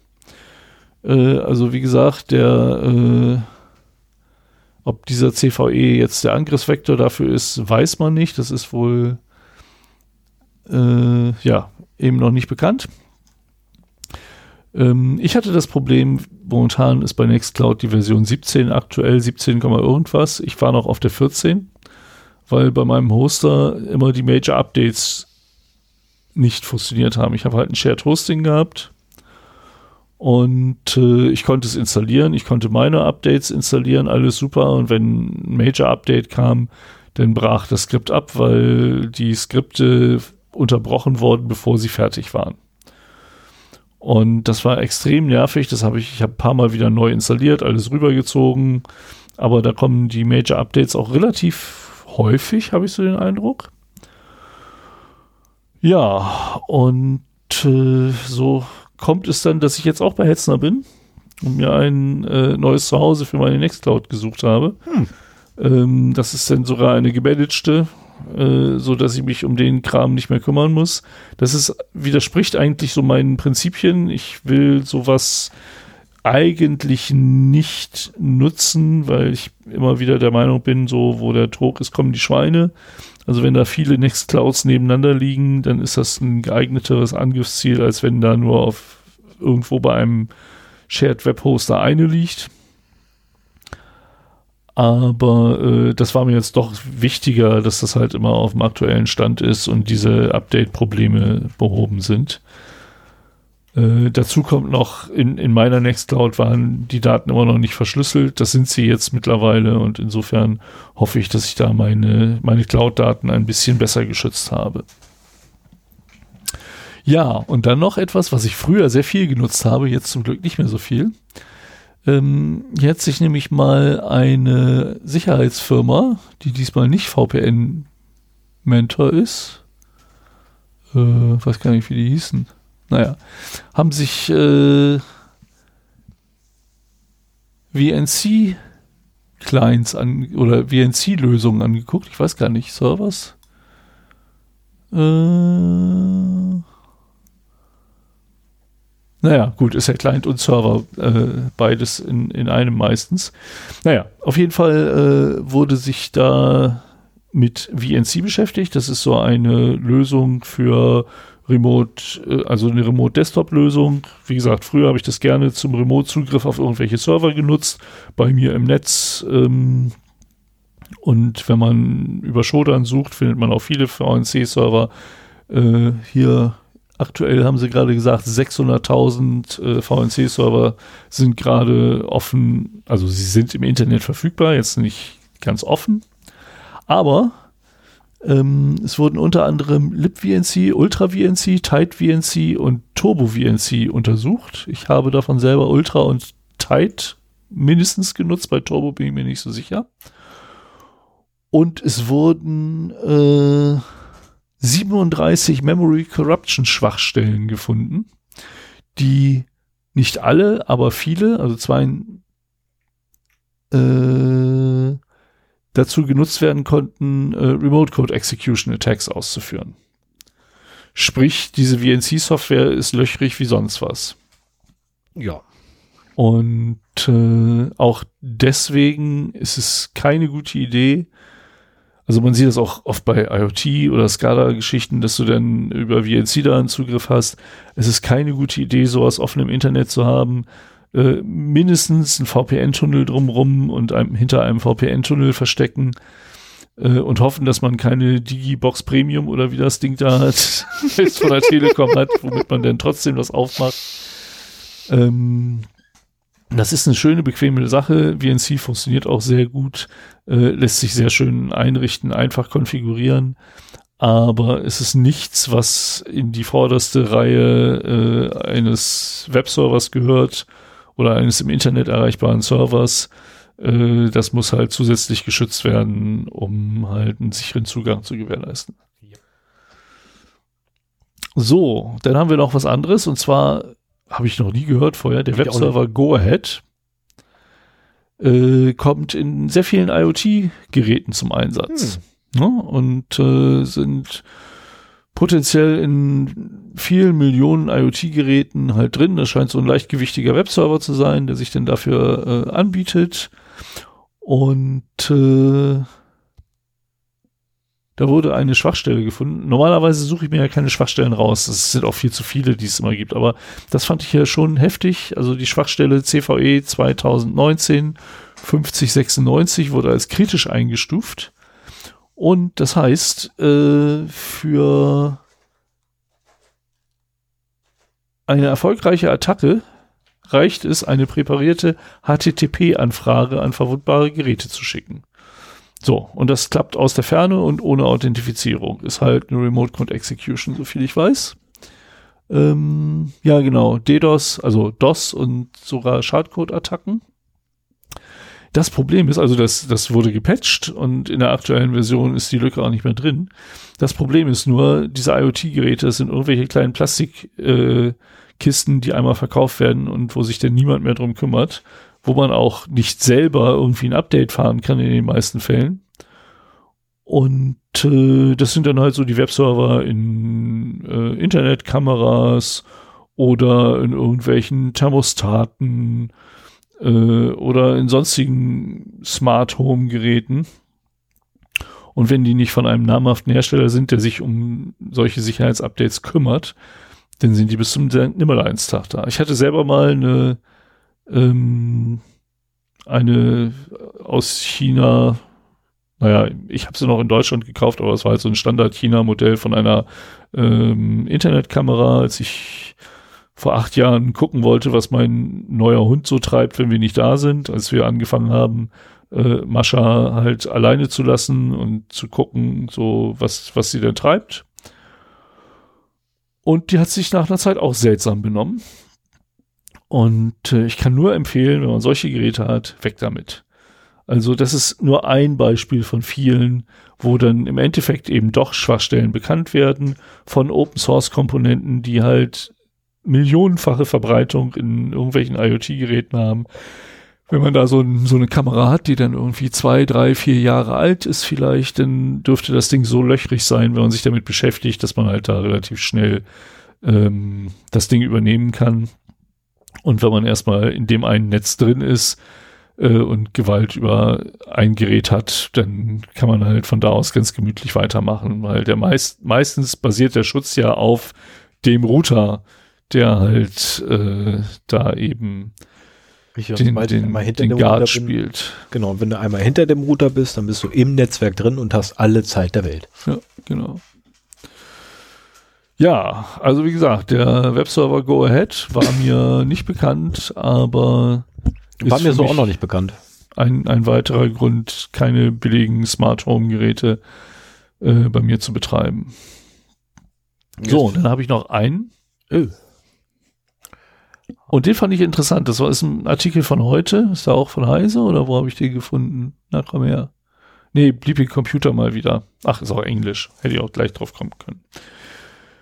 Ein Sicherheitsforscher ähm, hat mehrfach das Problem gehabt, dass versucht wurde, mit seinen Kreditkartendaten irgendwelchen Schindluder zu treiben. Und er hat sich jetzt mal gefragt, so, wie lange dauert das eigentlich, wenn Daten im Netz sind, bis das ausprobiert wird? Und, also ich hätte, ich also, hätte auf zehn Minuten getippt. Nee, es ist schon ein bisschen länger. Er hat erst versucht, seine Kredit, also er hat sich halt eine Prepaid-Kreditkarte mhm. gekauft, besorgt. Und hat dann versucht, äh, seine Kreditkartendaten im Darknet zu verkaufen. Das ist gescheitert. man, man, braucht anscheinend eine gewisse Street Credibility. Ich wollte gerade sagen, du brauchst schon eine, eine, eine So, wenn du da einfach ankommst und ich habe hier Kreditkartendaten, wer will die kaufen, dann interessiert das keine Sau. Ja, vor allem ein eine Kreditkartennummer. Ja, und dann hat er halt angefangen, äh, Kreditkartendaten zu, ich glaube, einen Datensatz zu generieren mit vielen Kreditkartendaten, die aber nur simuliert waren. Und äh, die von seiner Karte da halt auch rein. Und hat die so auf Paste-Seiten verteilt, so sample-mäßig. Und tatsächlich nach zwei Stunden, nachdem er das hochgeladen hatte, wurden die ersten Micropayments äh, mit dieser Karte probiert. Also es wird wohl automatisch geprobt, ähm, indem dann irgendwie zwei, drei äh, äh, Cent mhm. überwiesen werden oder auch kleinere Artikel irgendwo äh, gekauft werden, ähm, ob diese Kreditkartendaten halt noch valide sind und ob man damit was anfangen kann. Und zwei Stunden ist jetzt nicht so wahnsinnig Sportlich. viel. Nee, das ist nicht viel. Das zeigt halt auch, wir haben ja auch schon mal so ein bisschen Monitoring auf Pacebin mhm. betrieben. Und das zeigt halt, dass nicht nur wir das machen, sondern durchaus auch andere. Leider auch bösartigere. Ja, genau. Und äh, dann halt auch sehr schnell, ich glaube, den, den Leuten ist klar, dass diese Daten keine lange Lebensdauer haben. Und insofern ähm, müssen sie da auch schnell sein. Ja. Weil das sind halt dann auch öffentlich zugängliche Daten. Ja, und das, das fand ich eine ganz interessante Untersuchung, wenn auch das nur eine Stichprobe war. Ne? Das war halt nichts, was jetzt äh, irgendwie länger von, also eine größere Datenmenge beinhaltete. Aber ich finde das immer sehr schön, wenn man so, da, da baut sich dann ein Gesamtbild zusammen, wenn man so mehrere so kleine Versuche immer mal wieder beobachtet, mhm. was Leute ausprobieren äh, um, um quasi so ein bisschen hinter die Kulissen der kriminellen Hacker zu gucken. So, das war meine News. Das war deine News. Ja. Oh. Verdammt, da bin ich jetzt dran mit dem Thema, ne? Ja. Ja, leider, leider habe ich jetzt keine, keine so schöne Intro-Musik, ähm, Was? wie derjenige, ähm, auf den ich anspiele mit dem Titel. Aber herzlich willkommen, meine Damen und Herren, zu Scum with Scrum. okay, einer zumindest hat's verstanden. Heißt das irgendwie Scum with Flex im Original? nee, Fun with Flex. Ach so, ah. ah, okay. Ja, es war der Tonfall, an dem ich das erkannt habe. Sheldon Cooper, ja. Das ist, ähm, das ist also tatsächlich eine der wenigen Sachen, die ich mich noch erinnere bei, äh, bei, bei, bei Big Bang Theory. Ansonsten, ich habe das A bis ewig nicht mehr geguckt, was mir irgendwann einfach zu blöd wurde, weil es immer nur noch es gibt jetzt irgendwie die finale Staffel, glaube ich. Ich weiß gar so- nicht, wie weit ich geguckt habe. Also irgendwann wurde es mir auch zu blöd. Am Anfang Ja. fand ich es total geil und dann irgendwann Ja. halt, war es halt nur eine Nerd-Soap. noch nicht mal eine Soap, das war einfach nur noch eine Aneinanderreihung von Klischees und damit äh, wurde dann versucht, seinen Witz zu machen, statt mit der Awkward, na egal. Ähm, nee, und ich habe mir gedacht, wir, wir könnten uns ja mal kurz überhalt, äh, drüber unterhalten. A, was ist es? B, woher kommt es? Okay, das woher es kommt, ist, äh, ist eine ganz andere Geschichte, da gibt's da echt Mythen und Legenden drum. Ne, ähm, angefangen mit äh, zwei Typen, die in einem englischen Pub gesessen haben und der eine hat äh, dem anderen von äh, PDCA erzählt gehabt und der andere sagte, das kann ich geiler und hat halt auf einem ein komplettes Projektmanagement auf einem Bierdeckel hingeschrieben und das war dann auf einmal Scrum.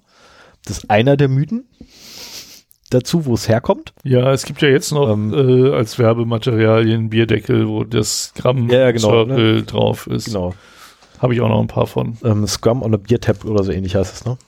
Ähm, ist auch gar nicht mal so verkehrt. Äh, das ist eigentlich auch das Schöne daran, dass man Scrum halt tatsächlich drauf abbilden kann. Ja. Keine Frage. Ähm, aber die Frage, die man sich stellen muss, ist ja- weiterhin, was ist Scrum? Und wenn man fragt, was Scrum ist, ist immer so, ja, Scrum ist eine agiles, ist eine agile Vorgehensweise. Nein. Scrum ist eine agile Methodik. Nein. Ähm, Scrum ist nein, nein, nein, nein, nein, nein, nein und nein. Scrum ist ein agiles Framework. Ja, richtig. Endlich sagt's mal einer richtig.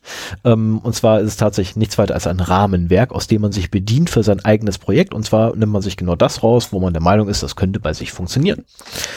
Ähm, und das Scrum gibt es eben nicht. Das ist immer ganz wichtig, dass man das irgendwie im Hinterkopf hat, wenn Leute erzählen, so, ja, wir machen hier Scrum, dann immer so, ja, was denn davon? Weil ähm, Scrum kennt mehr als äh, die typischen drei Meetings, die so Projektteam-Mitarbeiter irgendwie haben.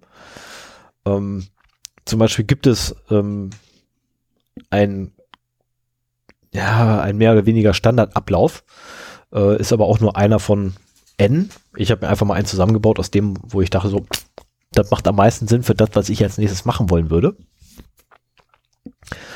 Ähm, ja gut, ich, ich konnte den Loop nicht einzeichnen, es tut mir leid.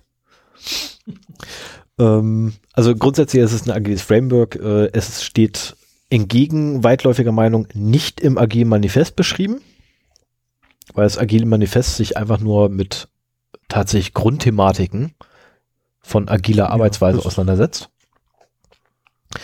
Ähm, es ist keine Methode, es ist kein Vorgehensmodell, es ist tatsächlich nur ein Framework, aus der man letztendlich seine eigene Methode erstellt. Ähm, Ja, wobei, also die, die Grundfesten, die, Ar- die Artefakte, die Rollen äh, und so weiter, äh, das ist schon immer das Gleiche. Also wenn du dann anfängst, daran noch zu rütteln, also du ergänzt es. Also das, was auf dem Bierdeckel steht, ergänzt du noch um das, was du dringend was benötigst. du brauchst. Ja, das auch. ist noch Du kannst lange auch nicht alles, wegnehmen. was auf dem Bierdeckel draufsteht. Natürlich nicht, aber, Aber äh, wenn du jetzt auf die Idee kommst, äh, hier den Daily Scrum lassen wir mal raus, dann äh, bewegst du dich meiner Meinung nach nicht mehr im Scrum-Bereich, sondern da machst du irgendwie so Scrum-ähnliche Custom-Geschichte, wie wir das bei genug Kunden erlebt haben. ja, und hier ist eben der Witz, weil das Scrum, dadurch, dass es das Scrum nicht gibt, natürlich kannst du einen, einen Scrum-Prozess auf oder einen, einen Prozess, der sich an Scrum orientiert, aufsetzen, ohne Daily Scrum. Ja, aber das ist kein Scrum mehr. Ne? Das kannst du durchaus machen. Es bleibt auch weiterhin Scrum. Nee, für mich nicht. Also wenn die ja, Sachen, die doch genau, da, genau da, und da kommen wir wieder dazu, es ist halt keine Methode. Es ist nur ein Rahmenwerk, an dem man sich bedient. Und man nimmt sich das raus, was für einen Pro, ne, persönlich nee, es, irgendwie es funktioniert. Bildet, es bildet den Rahmen dessen, was man machen muss. Und dann füllt man diesen Rahmen noch mit dem, was man noch meint zu brauchen. Also wie gesagt, für mich ist, äh, ist Scrum schon eine, ja, eine Methodik eben schon die aber nicht in jedem Unternehmen gleich gelebt wird. Aber die, die Grundprinzipien, was du da auch aufgeschrieben hast, äh, die, die Meetings, die Artefakte, die du da gar nicht drin hast, sehe ich gerade, und die Rollen, äh, die brauchst du auf jeden Fall, um Scrum zu machen. Du kannst natürlich irgendein anderes agiles Vorgehensmodell benutzen, das du meinst für dich zu haben, aber äh, das ist schon, also für mich ist Scrum eher eine Best Practice. So nach dem Motto, so wie das Framework meinetwegen mhm. geschrieben ist, funktioniert es unserer Erfahrung nach am besten von den Machern von Scrum. Und es ist ja auch im Laufe der Jahre einiges dazugekommen. So Backlog Grooming mhm. gab es am Anfang noch gar nicht, ist mittlerweile Standard. Ja, mittlerweile äh, es sind ja auch Sachen rausgefallen, auch wenn mir da wieder die ganzen Bezeichnungen dafür nicht einfallen. Aber gibt es ja auch so fünf, sechs, fünf, sechs, ja doch, fünf oder sechs waren es ähm, Sachen, die einfach rausgefallen sind, die bei Scrum einfach gar nicht mehr erwähnt werden. Wenn man sich so mal das Rahmenwerk da irgendwie im Ganzen durchliest, äh, die einfach rausgefallen sind, es lebt ja. Also der große Vorteil, der große Vorteil eigentlich ähm, bei Scrum ist ja, es ist ein lebender Prozess. Es ist ein lebender, sich selbst optimierender Prozess. Das ist eigentlich noch viel besser daran. Und man kann sich halt frei bedienen, man kann da hinzupacken, man kann da wegnehmen. Meinst du, wir müssen nochmal sagen, was Scrum ist? Ja. Möchtest du? Ich meine, du bist, nee, du bist bei der ich, ich nicht so im Detail beschreiben, aber Scrum wird ja immer so als, oder agile Methoden generell werden immer als äh, Gegenpol zur, zum klassischen Projektmanagement beschrieben. Mhm. So im klassischen Projektmanagement macht man sich halt erstmal Gedanken, was will man denn überhaupt machen? Schreibt die fachlichen Anforderungen auf, schreibt quasi das Lastenheft, dann wird das Pflichtenheft geschrieben, also nach, nach Wasserfallmodell, ne? Dann, äh, also in dem Pflichtenheft beschreibt man, wie man die fachlichen Anforderungen technisch umsetzen will. Und dann wird implementiert und dann wird wieder andersrum wenn man das V-Modell äh, betrachtet, wird halt andersrum wieder getestet, mhm. also äh, gegen das Pflichtenheft, gegen das Lastenheft und so weiter. Und äh, da, da hat man jetzt meinetwegen ein Projekt mit einer Laufzeit von zwei Jahren mhm. und dann schreibt man die ersten fünf Monate nur Lastenheft und die zweiten vier Monate nur Pflichtenheft und dann implementiert man das alles. Und in der Implementation fällt einem ein, dass man im Lastenheft völligen Blödsinn geschrieben hat. Und dann geht das Chaos los. Und es ist, es ist mein Problem mit diesem, dieser klassischen Methode ist auch, dass die Angst, etwas zu vergessen, in der Lastenheftphase so groß ist, dass die Leute elendig lange daran rumschreiben und versuchen, alles da reinzupacken, was man vielleicht irgendwie brauchen könnte, nur damit nichts vergessen ist. Und damit wird das ewig in die Länge gezogen und ja. wird viel mehr implementiert, als eigentlich gebraucht wird. Und dem setzt halt äh, Scrum oder andere agile Methoden ein, so, so eine Art Kreislaufmodell äh, entgegen, wo diese ganzen Phasen in einem sehr engen zeitlichen Kreislauf immer wieder durchlaufen werden. Ähm, und äh, um das zu managen, hat man halt dieses Scrum-Framework geschaffen, äh, wo halt äh, nicht mehr ein, ein Lastenheft und ein Pflichtenheft geschrieben werden, sondern es gibt ein Backlog, das im, im Laufe der Zeit wächst und wo immer nur so viel genau spezifiziert ist, wie man halt in diesen Zeitinkrementen schaffen kann. Gerade dieses Zeitinkrement ist halt ganz wichtiger äh, Faktor Bestandteil dabei, ja. in, äh, in agilen Methoden. Man macht halt immer meinetwegen alle zwei Wochen diesen Cycle einmal durch und am Anfang überlegt man sich, was will man jetzt implementieren. Dann während des sogenannten Sprints, während dieses Zeitinkrements überlegt man sich, wie will man es implementieren. Dann implementiert man es, dann testet man es und hat am Ende wieder ein Produktinkrement, das prinzipiell auslieferbar wäre und damit macht man dann im nächsten Cycle wieder weiter, so dass man halt relativ einfach auf geänderte Anforderungen reagieren kann und in diesem Backlog äh, stehen halt ganz oben, also die wichtigsten Sachen, die als erstes gemacht werden, sind halt die, die für das Produkt am wertvollsten sind. Der Business Value ist halt das Kriterium, ähm, um halt äh, dafür zu sorgen, dass halt die wichtigen Funktionen früh implementiert werden und äh, was wenn, hinten was, wenn was hinten rausfällt, dann sollen es halt die unwichtigen Sachen sein, die man eh nicht braucht, auf die man aber so viel Zeit in der Lastenheftphase beim klassischen verwenden würde. Sicherheit zum Beispiel, das, so Sicherheitsaspekte beispielsweise. Ja, genau. Die landen lustigerweise im Backlogs immer ganz unten, aber dazu kommen wir nachher noch ganz zum Schluss. Ich wollte es nur schnell schon mal reinschmeißen. Ja, ja, stimmt. Ähm, äh, in, klassischen Projekten ist halt das Problem, dass äh, Sicherheit, Testen und Dokumentation, dafür ist dann irgendwann keine Zeit mehr. Ja. Es wird so lange implementiert und sich Gedanken gemacht, dass irgendwann nur noch drei Wochen bis zum Go Live sind. Und äh, wir haben jetzt da so eine Art Prototypen, ja. aber der ist noch nicht dokumentiert, der ist nicht getestet und Security haben wir eigentlich auch nicht betrachtet. Ist egal, wir stellen das live, weil die Deadline ist ja da. Und dem will man halt mit Scrum entgegengehen, indem man halt auch immer dokumentiert, immer testet und damit eben eine durchgehend hohe Qualität schafft. Und in klassischen Projekten geht halt einem entweder am Ende das Geld oder die Zeit aus und in agilen Projekten geht einem am Ende dann die Implementation der unwichtigen, also wenn dann was übrig bleibt, was nicht geschafft wird, sollen das im Idealfall halt die unwichtigen Funktionen sein, die dann halt in späteren Releases nachgeliefert werden können. Wie bestes Beispiel Copy and Paste beim iPhone. Als das auf den Markt kam, konnte es das halt noch nicht, was ein Pain in the Ass sein muss, so oft wie ich das benutze. Und äh, aber das war halt, das iPhone wurde halt auch nach Scrum entwickelt und das kam halt erst später, weil die Macher es als nicht so wichtig empfunden haben. Und jetzt, so. überlegen, jetzt überlegen wir mal ganz kurz, ich meine, ähm, welche, welche Rollen es alles gibt so. Ähm, klar, wir haben den Product Owner. Ja. Also Scrum selber kennt tatsächlich nur eins, zwei, drei, vier Rollen. Mehr kennen die gar nicht. Ähm, ich habe sogar nur drei gelernt. Du hast nur drei gelernt. Außerdem, der Stakeholder wird irgendwie anders geschrieben. Das ist nicht der, der das Steak hält. Ja, ich weiß. das ist Absicht. Okay. Das ist Absicht, dass ich da Steak halt hingeschrieben habe. Ich habe dort ähm, tatsächlich Steak wie das Essen Steak hingeschrieben und dann dahinter Holder. Jetzt habe ich Hunger, toll. Alter, du hast ordentlich was zu essen gekriegt.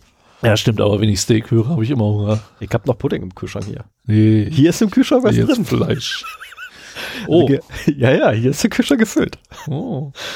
Ist auch kein Wunder, nebenan wohnt ein, wohnt ein Kind.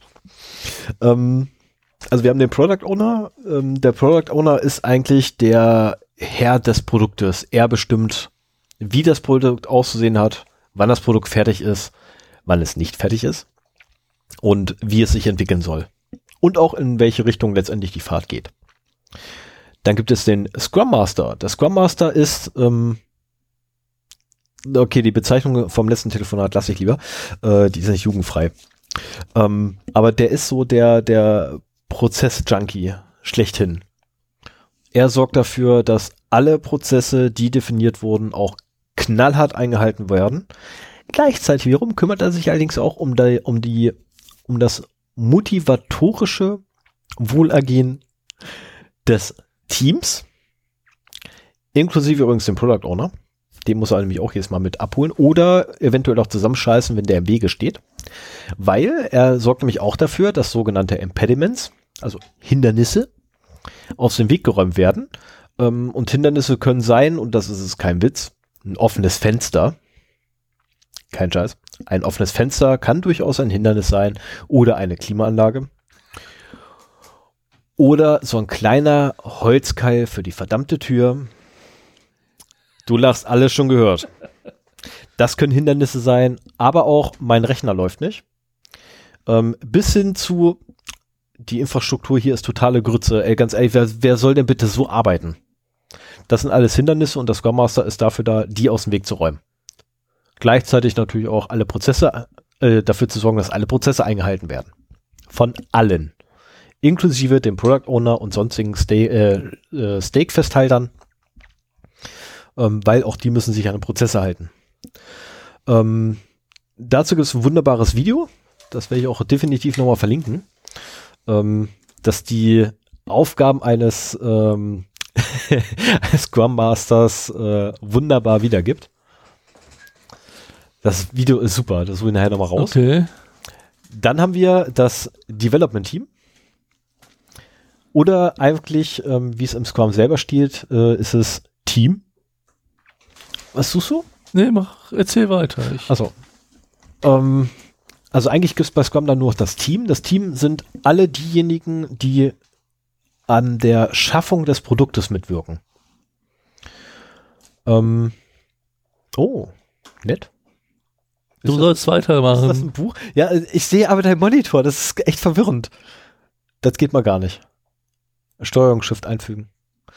Ähm, Also jetzt, wo er eh schon unterbrochen hat, es gibt einen äh, Podcast von Tobi Bayer mit äh, oh, der ist am, der ist irgendwie 2015 auch schon ausgelaufen, habe ich so das Gefühl. oh, Aber äh, wo es halt um agiles Produktmanagement geht, also quasi die Rolle des Product Owners im Scrum. Und äh, da, das ist sehr gut beschrieben, so alle Meetings, alle Artefakte, für die er zuständig ist, wie man da so am besten arbeitet. Er hat lange Zeit als Product Owner gearbeitet und äh, den verlinke ich hier mal, äh, wenn jemand mehr Interesse am Thema agiles Produktmanagement beziehungsweise der Rolle des Product Owners hat, äh, ist das ein schönes Podcast-Projekt, das man sich mal antun kann. Jo, kann ich jetzt weitermachen mit dem Team? Ja. Okay, also das Team. Ähm, bei der Produktschaffung oder beim Produktschaffungsprozess wird natürlich ein Produkt geschaffen und alle, die beteiligt sind an Produktschaffung, sind Mitglied von Team. Was sehr interessant ist, weil Product Owner und Scrum Master ausgeschlossen werden, gleichzeitig wiederum Scrum Master Teil von Team ist. Also es ist, ist so, so ein bisschen, bisschen paradox weil je nachdem, wen man fragt, hat man entweder den Product Owner und den Scrum Master mit im Team oder man hat nur einen von beiden oder man hat keinen im Team. Und ähm, das ist halt ein bisschen, bisschen blöd. Der oberste war's. Ähm, Der hier? Der ist das. Denk dran bitte Ton aus. Ja, ja. Okay. Weil sonst kommt das mit auf die Aufnahme. Und äh, jedenfalls ist es halt ähm, ja etwas verwirrend, aber Team sind tatsächlich alle, die einfach das Produkt mitschaffen. Ähm, und je nachdem, wie man selber definiert, ähm, hat man dann halt den Scrum Master mit bei oder halt nicht. Oder den Product Owner oder nicht.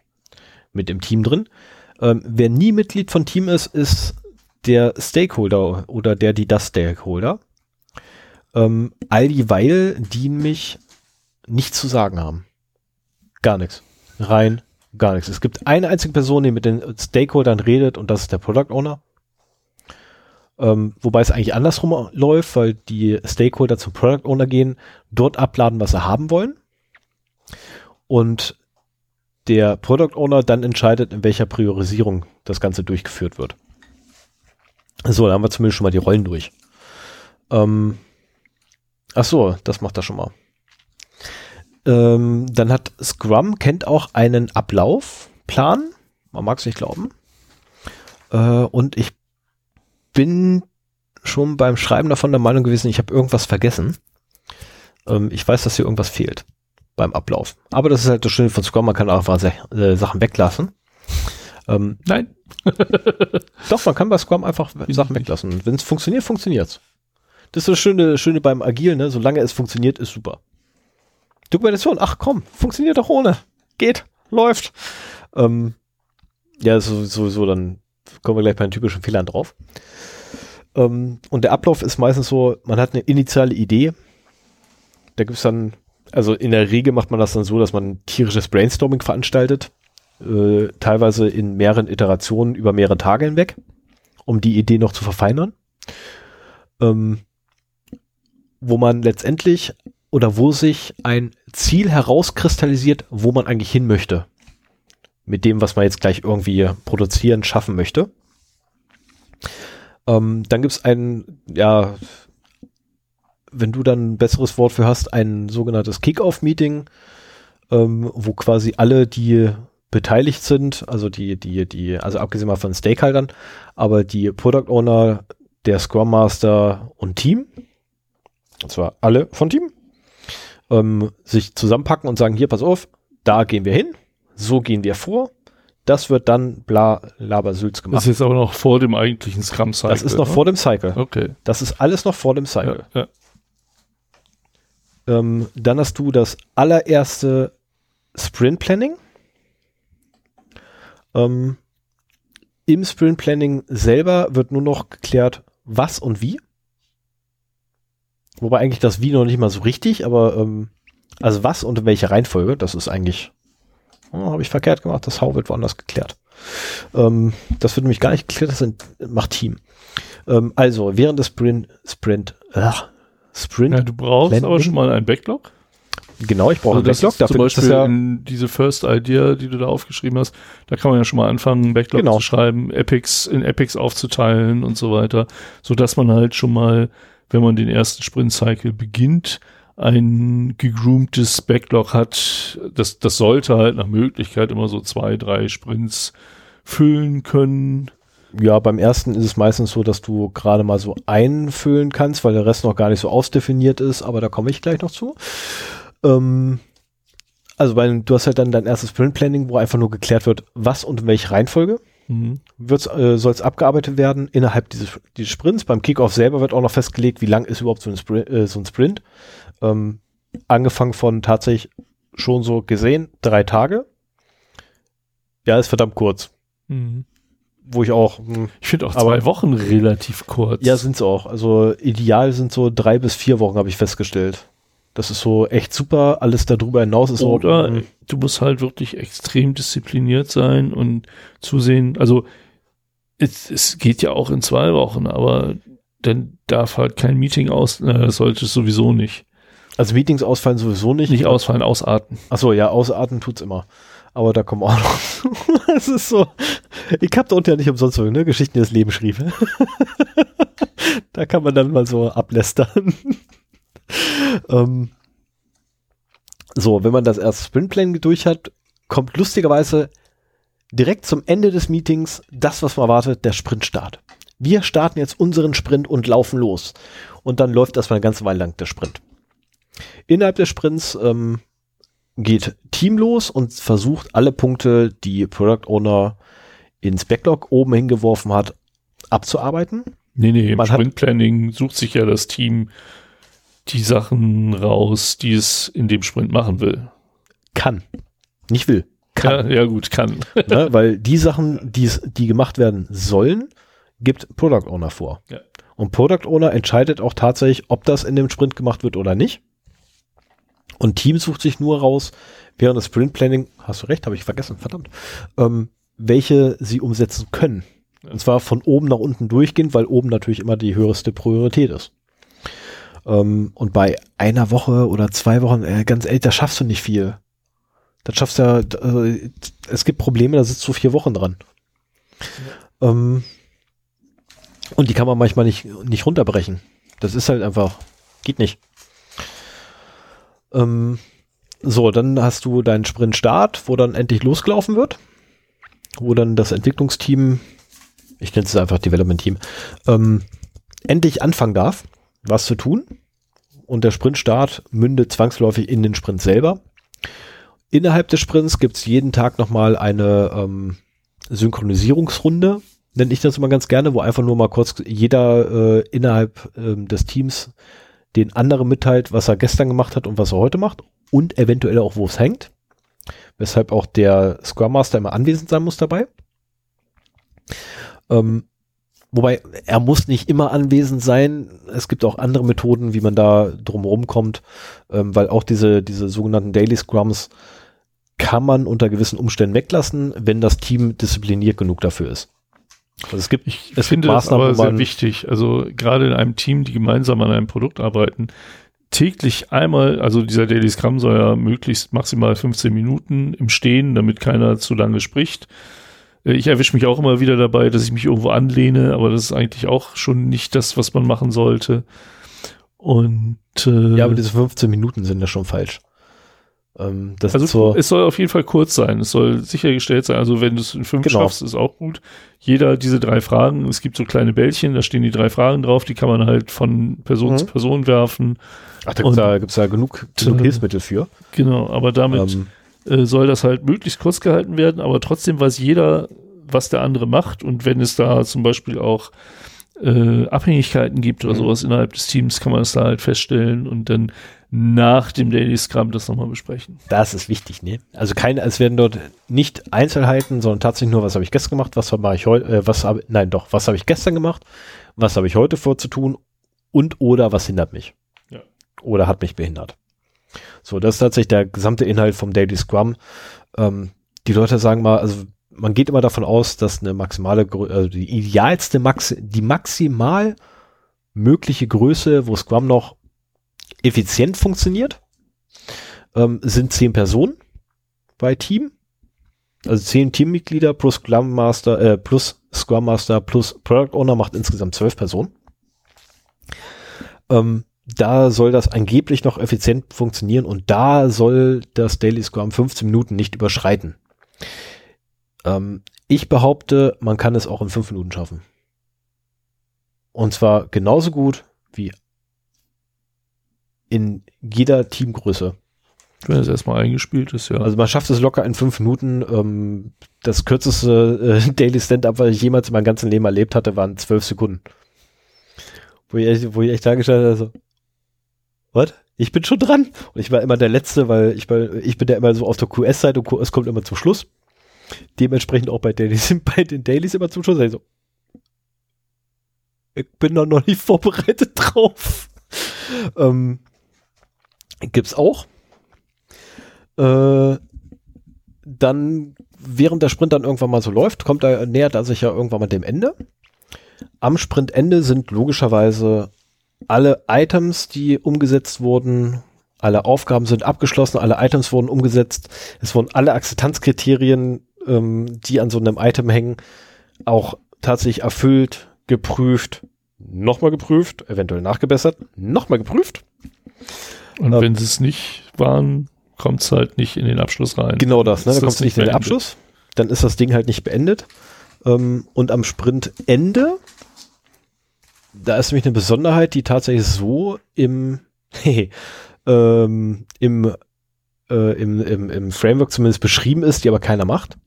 Am Sprintende sagt der Product Owner, was wirklich fertig ist und was nicht. Ja. So, das ist aber etwas, das steht im Framework drin, das macht aber so keiner, weil am Sprintende meistens nämlich die Entwickler sagen, das ist fertig, das ist fertig, das ist fertig, das ist fertig. Und der Product Owner irgendwo zwischen Sprintende und Retrospektive nochmal so ein Abnahmemeeting hat. Was aber so gar nicht vorgesehen ist. Ähm, das sollte er eigentlich während eines Eigentlich soll der Product Owner ähm, aussagefähig genug sein, um während des Sprint-Reviews äh, die Sachen abzunehmen. Ja, wobei das mit dem Abnehmen halt ähm, einfach nur so ist, äh, jo, ne, das akzeptiere ich, das, das, das, das, das nicht. Äh, ohne, dass die Anwendung aufgemacht werden muss, ohne, dass die Tickets nochmal explizit angeguckt werden müssen. Ich kenne das mit, also die ja, Stories werden wie gesagt, wir, wir, ich habe unten genug Zeit für Stories. Okay. ne, für Geschichten haben wir da unten genug Platz gleich. Ähm, aber eigentlich ist es tatsächlich so gedacht, dass er von vornherein hingehen kann und sagen kann, du nicht. Du ja, du nicht, das ist nicht fertig, das ist nicht fertig, weil er eigentlich während des Sprints schon drauf guckt. Oder ähm, was man was man machen könnte, ist sich den Sprint von vor, äh, den vorangegangenen Sprint, äh, das vorangegangene Sprintergebnis angucken ähm, und daraufhin ähm, Genau so, das war Sprint Review. Oh, siehst du, das habe ich auch wieder vergessen einzufügen. Nix sagst du mir, ne? Du hast doch vorhin drauf geguckt und sagst mir nicht, dass da Sprint Review fehlt. Mensch. Ich dachte, das meinst du mit Sprintende. Nee. Okay. Sprintende und Sprint Review sind zwei verschiedene Paar Schuhe. Okay. Ähm, was? Okay. Ähm, weil das Sprintende mündet in die Retrospektive. Die Retrospektive ist so ein schöner Zeitraum, wo das gesamte oder wo jedes Mitglied des Teams und auch der Product Owner und auch der Scrum Master einfach mal offen sich auskotzen können. Also eigentlich nur das Team. Das ist so Ähm, der, der KV, äh, kontinuierliche KVP, der kontinuierliche Verbesserungsprozess Genau. an dem agilen äh, Vorgehen, Genau das. Framework, was auch immer, Genau das. äh, wo halt Ähm, versucht wird, den Prozess zu verbessern. Wenn man feststellt, irgendwas funktioniert nicht, Daily Scrum um 9 Uhr, äh, es ist immer so stressig, lass uns das um halb 10 machen, ja, dann wird's halt verlegt. Genau. Ne, und letztendlich ähm, alles, was angesprochen wird, wird vom Scrum, äh, vom Scrum Master protokolliert. Und äh, der wiederum, sollten es denn negative Punkte sein, kümmert sich dann während des nächsten Sprints oder folgenden Sprints darum, dass die ähm, ganzen Punkte, die negativ waren, hoffentlich irgendwann ins Positive gewandelt werden können. Ähm, weshalb ein Scrum Master auch echt scheiße viel Verantwortung hat, weil der nämlich sich die Lösungen überlegen muss für diese Probleme, die da sind. Und wenn man nämlich dann nämlich so, so Leute hat, ne, die dann so, also man hat irgendwie zehn Leute im Team und neun davon sagen, oh, um halb zehn, Alter, um, um, um zehn trinke ich gerade meinen ersten Kaffee, ey, das kannst du mir nicht antun. Und dann ist aber ein da, der so, oh, ey, um zehn, erst um zehn? Können wir das nicht um drei Uhr morgens machen? Ich meine, das ist eine super Zeit. Ich meine, ich stehe eh um 23 Uhr auf. Ähm, dann hat der sich halt darum zu kümmern, dafür eine Lösung zu finden. Und das sind halt so Sachen, ähm, oder wenn, wenn irgendwie die Infrastruktur mal wieder flöten geht, ne? Oder man stellt da fest, ja, wir testen zu wenig, da hat das Scrum Master dafür zu sorgen, dass da irgendwie ein Weg, sorry, Weg gefunden wird, dieses Problem zu beheben. Und von daher hat das Scrum Master echt viel zu tun. Und je länger so ein, so ein Projekt dauert, was man so umsetzt, umso mehr wird das, was er zu tun hat. Das wächst tatsächlich immer weiter an und meistens ist es halt so, dass man nicht alles weggearbeitet kriegt als Scrum Master. Ähm so, jetzt haben wir die Retrospektive hinter uns und von der Retrospektive wandern wir dann in der Regel direkt wieder zurück zum Sprint Planning. Ja. Wobei das wiederum äh, nach dem ersten initialen Sprint Planning wirklich kurz ausfällt, weil nämlich da nur das Team sich tatsächlich hinsetzt und sagt so, schaffen wir, schaffen wir, schaffen wir, schaffen wir, dann schaffen wir nicht mehr. Naja, gut, das in einer idealen Scrum-Welt ist das In so. einer idealen Scrum-Welt. Wir reden ja auch gerade von einer mehr oder weniger idealen Scrum-Welt. Ähm, Ähm, denn das heißt, dass der Product Owner quasi genug Backlog-Items vorbereitet hat, die das Team auch versteht, äh, wo das Team eine Idee hat, wie es das umsetzen kann. Könnte, In, in der Regel ist es so, oder ist meine Erfahrung, dass der Product Owner das nicht so formulieren kann, dass das Team das auf Anhieb versteht und eindeutig sieht und so weiter. Weshalb es dann immer noch so ein, so ein Backlog-Grooming gibt. Also da gibt es nochmal eine Runde äh, abseits von diesen drei Meetings mit dem Product Owner und dem Team, wo halt die Backlog-Items vom Product Owner erläutert werden. Das Team kann Fragen stellen, der Mhm. Product Owner beantwortet die oder weiß, wo es, wo er es noch schärfen muss und so weiter, so dass halt im Sprint Planning möglichst äh, das genauso geht, wie du das eben Mhm. beschrieben hast. Weil wenn du im Sprint Planning dieses Grooming machst, dann ist es meistens schon zu spät. Also Du wenn, wenn du das. Grooming vorher machst, dann wissen im Sprint Planning alle, worum es geht. Und dann kann man sich da ein paar raussuchen. Und das ist halt auch so, du hast halt, wenn der Sprint zu Ende ist, hast du das Sprint Review. Dann hast du die Respe- Retrospektive und dann hast du äh, gleich noch wahrscheinlich, also meistens so vormittags Sprint Review, nachmittags Retrospektive, nächsten Morgen Sprint Planning. Mhm. Und danach direkt wieder los. Genau, aber dann hast du irgendwie so anderthalb Tage, die, naja, gut, so lange, es wird ja schon beim Scrum darauf ge drum, dass es nicht so lange dauert, diese Meetings, aber das tun sie doch gern mal. Genau. Das ist, das ist, dann hast du immer so Meeting-Marathon alle zwei ist, Wochen. Genau, das sind so die typischen Fehler. Ähm, hatten wir damals auch, dass wir Meeting-Marathon am Montag hatten. Wo du einfach ganz genau wusstest, alles klar, Montagmorgen, 8 Uhr bist du da, 8.15 Uhr bequatscht dich nochmal kurz, 8.30 Uhr kommt der Kunde vorbei, dann sitzt du im Besprechungsraum 8.45 Uhr spätestens. Um 9 Uhr geht's dann richtig los. Um 1 geht man dann Mittagessen. Um 2 ist dann wieder das nächste Meeting. Und um 16.30 Uhr machst du Feierabend und gehst nach Hause. Ähm, dass man bei solchen Aktionen dann den Kunden um eine halbe Stunde bescheißt, wenn man acht Stunden abrechnet, aber eigentlich nur siebeneinhalb Stunden da ist, das verschweigen wir jetzt mal. Ähm, aber das andere Problem ist einfach, dieser Tag ist so ätzend. Keine Sau hat Bock darauf. Ich habe keine Lust auf so einen Blödsinn, den ganzen Tag irgendwie in Meetings rumzuhängen, ohne produktiv irgendwas zu schaffen und irgendwie irgendwas machen zu können. So, nein, ich habe dann, also. Da ist es wichtig, dass du einen guten Product Owner hast, ne? Genau, da brauchst du einfach einen guten Product Owner und vor allem auch einen guten Scrum Master gleichzeitig. Ja, aber ich finde, also der, der Product Owner ist da wirklich ein zentrales Element, eben indem er das Backlog vorbereitet hat Yep. und auch durchgesprochen hat, weil dann geht das Mhm. Sprint Planning wirklich schnell. Richtig. Zumal, und äh, auch in der Lage ist, im Sprint Review eine Aussage zu treffen, welche abgenommen sind und welche nicht. Und dann geht nämlich auch das Sprint Review relativ schnell. richtig. Zumal ja im Idealfall am Ende eines Tages innerhalb des Sprints dem Product Owner immer eine lauffähige Funktion zur Verfügung, äh, lauffähige Version zur Verfügung gestellt wird. Ähm, so zumindest die Theorie. Die Praxis ist irgendwann mal fertig. Nee, nee, also ich, ich kenne das auch so, dass quasi am Sprintende ein äh, poten potenziell auslieferbares Produktinkrement steht, aber Ja. innerhalb des Sprintzeitraums kann das Team machen, was es will. Mhm. Und äh, da kann man, also in der Regel hatte ich das denn so, dass zwar eine formelle Abnahme erfolgt ist, also bei den offensichtlichen Mhm. Sachen, aber ein Fachbereich dann nochmal hinterher getestet hat, den Fehler gemeldet hat, wenn es welche gefunden hat, die dann halt wieder als, als solche auch ins Backlog eingeflossen sind und dann in den nächsten Sprints je nach Priorität äh, behoben werden. Ich wollte wollt gerade fragen, wo standen Sie, wo standen die Fehler in der Regel im Backlog?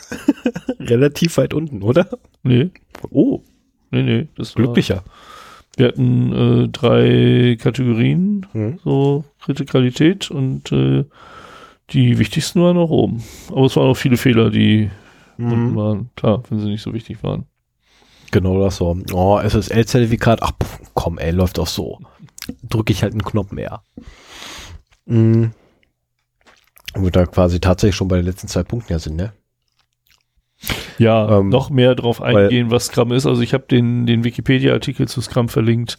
Äh, wer aus unserem Gestammel nicht schlau geworden ist, kann da gerne nochmal reingucken. Mhm. Ich glaube, das ist sowieso eine Hardcore-Sendung für jemanden, der nicht mit Entwicklung zu tun hat und keine Ahnung von Scrum hat. Äh, die Leute, und ich glaube, die Leute, die entwickeln, die kennen heutzutage alle Scrum. Richtig, aber ähm, ich glaube, für beide Parteien ist, glaube ich, das, was jetzt gleich kommt, der witzigste Part von allen. Ähm, und der, der, äh, der wichtigere. Ich, Idiot, habe vergessen, eine Marke zu setzen fürs Thema. Fällt mir gerade ein. Ja, jetzt äh, Passiert. ist eh zu spät. Ich habe auch für News keine gesetzt. Kann Kannst ja aber ja daran sehen, wenn äh, der spricht. Gesprächsanteil Genau. von mir zu dir wechselt. Richtig. Das letzte Mal. Ähm, ja, fallen dir so aus dem Stehgreif typische Fehler ein? Ja, ein paar haben wir ja schon angesprochen. Richtig, also mir Also fallen auch noch ein- mehr ein, aber Ein, ein großer Fehler, und ich glaube, da widersprechen wir uns halt so ein bisschen, ist, sich zu, zu sehr zu denken, äh, ach, wir machen mal Scrum, aber so wie ich das möchte. nee, da stimme ich dir zu. Ähm, ich finde es wichtig, dass man sich am Anfang an den Ablauf hält, der bei Scrum vorgesehen ist.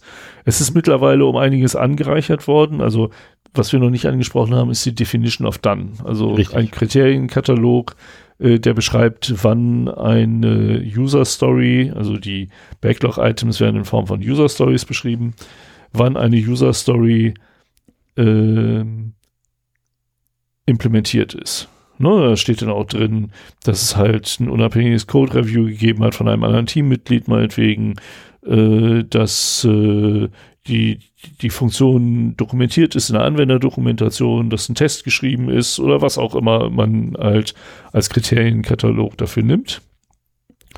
Und ähm, was, also ich habe es nur mit der Definition of Done gelernt, damals vor vielen Jahren. Äh, mittlerweile gibt es auch die Definition of Ready, wo halt beschrieben genau. ist und die ist auch mittlerweile komplett da drin aufgegangen, glaube ich. Wann ist denn überhaupt ein Backlog-Item fertig, um es in das Sprint Planning zu nehmen? Ja, letztendlich, um es, um es an das Team zu übergeben. Ja, genau. Und, ähm, und das ist auch so ein Punkt, der in der Regel komplett vernachlässigt wird. Und dabei ist das ganz, ganz, ganz, ganz, ganz, ganz wichtig. Also als jemand, der mehr als 400 User Stories schreiben durfte, am Stück, macht keinen Spaß. Es macht echt keinen Spaß. Ich habe innerhalb von ein paar Wochen habe ich über 400 Stück geschrieben und dann gab es so einen Server-Crash und dann gab es ein Backup, das nicht da war und aha. okay, so viel zum Thema, was schiefgehen kann. Ähm, aber also, das sind keine typischen Fehler. Nee, das sind keine typischen Fehler, aber das ist so, so der typische Wahnsinn, dem man ausgesetzt ist, wenn man mit äh, größeren Unternehmungen zu tun hat. Ähm, und wenn halt wirklich so 400 User Stories am Stück hintereinander wegschreibst, irgendwann machst du einfach einen Fehler. Irgendwann vergisst du irgendwo irgendwas. Ich habe dann bei, bei einer Story, werde ich nie vergessen, da habe ich ein, ein äh, Akzeptanzkriterium aus Versehen verkehrt rum hingeschrieben. Also quasi negiert, wodurch natürlich dann ja das ganze Ticket eigentlich mehr oder weniger obsolet war. Ähm, das ist zum Glück einem Teammitglied aufgefallen und ich habe dann und der kam auf mich zu und sagte, ja, sag mal, wieso denn eigentlich dieses hier? Ich stand da die ganze Zeit, Alter, wovon redest du denn da? Nee, nee, das ist doch dieses hier. Ja, aber das sagst du doch gar nicht. So, natürlich, das habe ich doch hingeschrieben. Nee, guck mal nach. Also, ey, ich brauche da nicht nachgucken. Das habe ich gestern als letztes geschrieben. Das ist, das, das habe ich vorhin noch abgeschlossen. Natürlich weiß ich, was da drin steht. Ja, guck doch mal genau hin. Oh, scheiße. ja gut, aber sowas passiert. Und ich finde auch, Scrum ist relativ fehlertolerant. Mhm. Also wenn du in einem Lastenheft ja, einen, einen Fehler reinschreibst, ja, den kriegst du so schnell. Das wird echt teuer dann Also wenn, wenn der Fehler dir in einem Lastenheft passiert wäre, dann wäre es genauso implementiert worden. Und zwar anderthalb Jahre später, wenn keiner mehr weiß, wofür das gut mhm. war. Und äh, du mittlerweile in einem ganz anderen Projekt bist und mit dem Lastenheft nichts mehr zu tun hast und so weiter. Genau das. Also das, äh, ja. Also Scrum hat auch einen riesen Vorteil darin, ähm, die einzelnen Personen sind wunderbar austauschbar viel, viel besser als bei ähm, Wasserfallmodellen. Also auch V-Modell ist für mich ein Wasserfall. Ja, ja. Es ist ja auch ein Wasserfall. Es ist halt nur irgendwo wieder hoch. Ja, was da Blödsinn ist. Es ist einfach nur ein Backlog mit eingebaut. Ähm, und was du halt äh, beim Wasserfall hast, du kannst deine Entwickler nicht austauschen. Das geht nicht. Wenn die einmal angefangen haben zu entwickeln, kannst du die Entwickler nicht mehr austauschen. Bei Scrum kannst du Entwickler austauschen.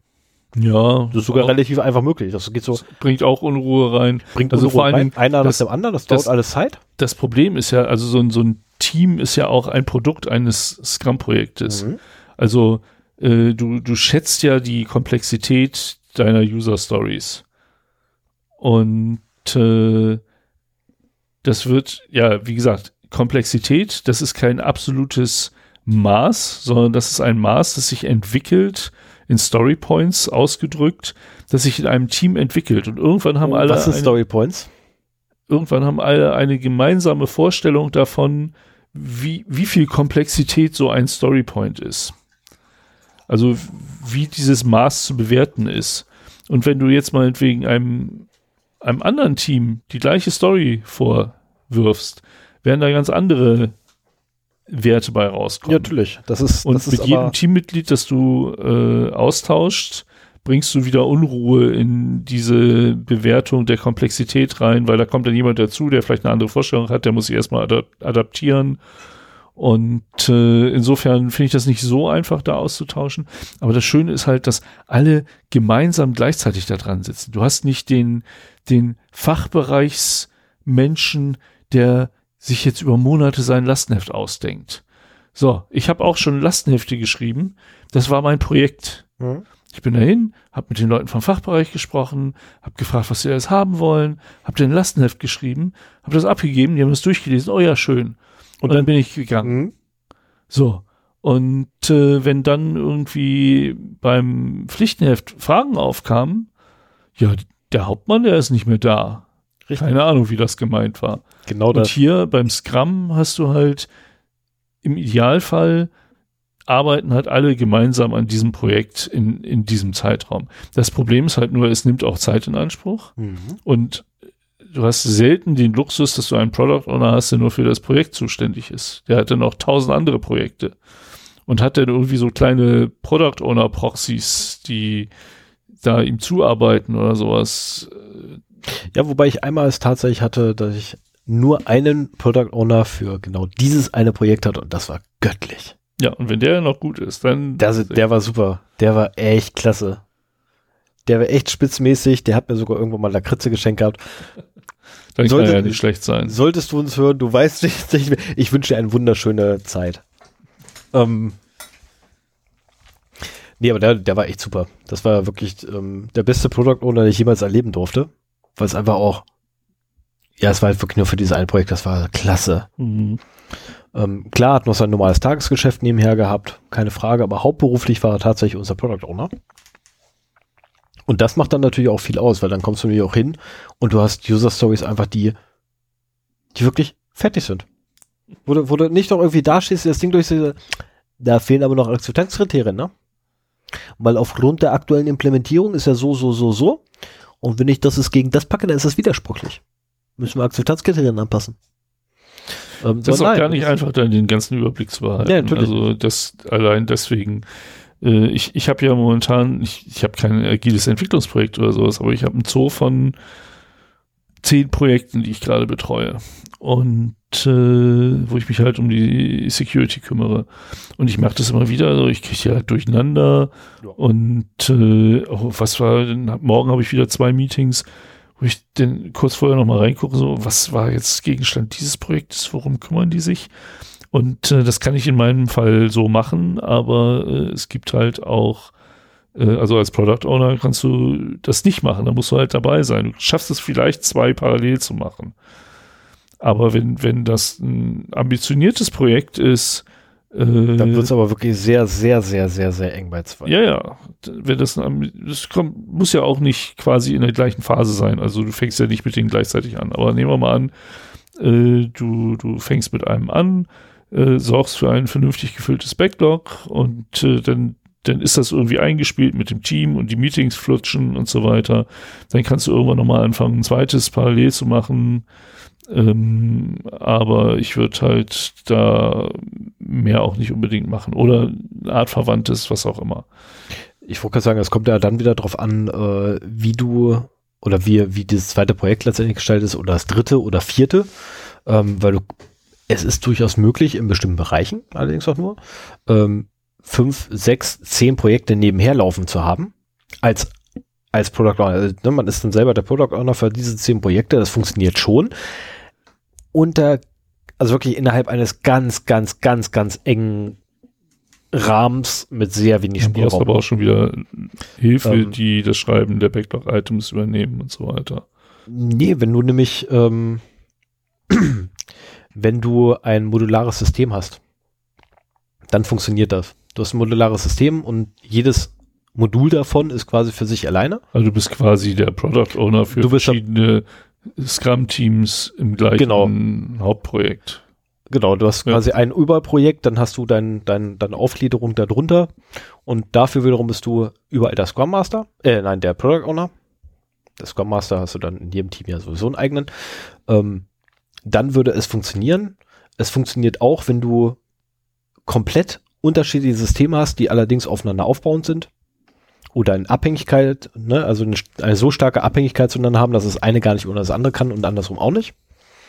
Ähm, dann würde es auch noch funktionieren, allerdings dann schaffst du es nicht mehr mit zehn, sondern was ich, drei, vier, ja. Ja, wird aber sehr grenzwertig mit vieren. Also drei kriegt man hin, vier wird wirklich grenzwertig. Ähm, und den fünften will ich gleich drüber nachdenken. Hm. Weil das sind dann, glaube ich, Abhängigkeiten, die kriegt man nicht mehr hin. Ähm, dann äh, einer der typischsten Fehler, denn ich so, ich bin ja qualitätssicher und folgedessen sehe ich das meistens innerhalb des Teams, ähm, die großen Fehler, äh, ist die Identif Identifikation mit der Arbeit. Ähm, die berühmte. Ne? Ich meine, uns, uns wird seit Kindesbein an wird uns eingetrichtert, uns mit unseren, mit unseren, mit unserer Schöpfung zu identifizieren. Wir werden an unserer Schöpfung gemessen. Oh, das hast du aber schön gemacht. Oh, das hast du super gemacht. Das ist so ein schönes Bild. Ähm, ich als Kind habe ehrlich gesagt immer da gestanden und gedacht so, äh, ja, nee, ist klar, ich habe ein paar Striche gemacht, du mich auch. Ähm, weil ich einfach nicht malen kann. ähm, oder halt nicht bauen oder Handwerkern etc. Aber was ich immer wieder erlebe, ist tatsächlich, wie gesagt, ich bin qualitätssicherer, ähm, dass dann Softwareentwickler sich mit ihrer Arbeit identifizieren und sich persönlich angegriffen fühlen, weil ich ja ihr so, Baby kaputt mache. Das? Und das ist ähm, so, so ein typischer Fehler und ich bin auch selber schon reingelaufen, keine Frage. Ne, ich habe auch schon mich hingestellt, habe gesagt, hab, mein Fehler, ah, nein. Typisch so, nee, das ist auch nicht mein Ticket. Das ist, nee, das ist einfach falsch. Ähm, dieser, dieser, dieser Ich muss, hätte ich fast gesagt gehabt, ähm, ist tatsächlich ein Riesenproblem in der von Scrum-Teams. Vor allem, wenn du Leute hast, die vorher noch nicht mit Scrum gearbeitet haben dann hast du wirklich so ein riesiges Problem, wenn die wirklich aus dem Wasserfall kommen, ähm, dass die nämlich diesen, diesen, ja, mir fällt kein besseres Wort ein, als ich muss. Ähm, und das, Was meinst du damit? So, so ähm, Narzissmus ja, bezüglich ihrer Softwareprodukte? ja, was? so ungefähr. Ne? Das ist halt mein Ticket, mein Fehler, mein Bug. Ähm, das ist, äh, was ich ja, ne, meine Codezeile, mein Ticket. Modul. Ja, ja. Also wenn nicht dein, du, nicht dein, wenn du meins. Wenn du einen Fehler findest, ist es dein Tick, mein dein Fehler. Fehler. So. Also dieser, dieser, Ich muss, ne, das ist halt alles meins. Ähm, und man, man fängt ja wirklich an, sich mit seiner Arbeit zu identifizieren, keine Frage. Aber auf das Level runter ist wirklich ein Problem, ähm, weil nämlich dann die Leute anfangen, sehr stark persönlich angegriffen zu, äh, sich persönlich angegriffen zu fühlen, wenn man ihnen sagt, hier, da passt eventuell was nicht. Ähm, wie gesagt, ist mir auch schon passiert. Gottes Willen, das passiert einfach jeden irgendwann, mindestens einmal. Ähm, anderen, einigen passiert das so ein paar Mal öfter. Mir ist es ein paar Mal sehr viel öfter passiert, aber das lag eher daran, an denjenigen, wer da mit mir geredet hat. Weil das war nämlich dann äh, vom Seiten des Product Owners einer seiner Key-User und mit dem konnte ich nicht so richtig das hat einfach nicht funktioniert zwischen uns beiden. Weshalb ich dann irgendwann auch gesagt habe, ey, ganz ehrlich, wir müssen irgendwie die Kommunikationswege ändern. Das, das ist nicht. übrigens auch ein, eine Stärke von Scrum, finde ich, dass das Team zusammenwächst. Ja. Ähm, also ja, ich hatte schon ganz komische Typen in Scrum-Teams. Manchmal funktioniert. War erstaunt, wie diese Arbeitsmethode dazu beigetragen hat, dass das irgendwann funktioniert hat. Mhm. Weil man viel mehr gemeinsam was macht und auch bereit ist, für den anderen zurückzustecken oder so. Ähm, ja, aber agile Methoden setzen ja sowieso darauf auf, dass mehr kommuniziert wird. Weniger ja, schreiben, mehr kommunizieren. Genau. Das ist auch irgendwie sinngemäß einer, einer der Teile des äh, Agiermanifests. Manifests, genau. Mhm. Und äh, ich finde, das macht auch menschlich was mit den Teams. Richtig, ähm, weil du, ja, allein schon durch die Kommunikation, also, ähm, was ich zum Beispiel immer ganz, ganz, ganz, ganz toll finde ähm, bei Scrum-Teams, wenn sie es sich denn darauf einlassen, sind ähm, oder ist die die halb, nee, die ehrliche halbe Stunde. Also ich habe es irgendwann ehrlich halbe Stunde genannt. Ähm, irgendwann habe ich dann gesagt gehabt, gnadenlos ehrliche halbe Stunde. Ähm, wo dann die Leute fast schon in Deckung gesprungen sind.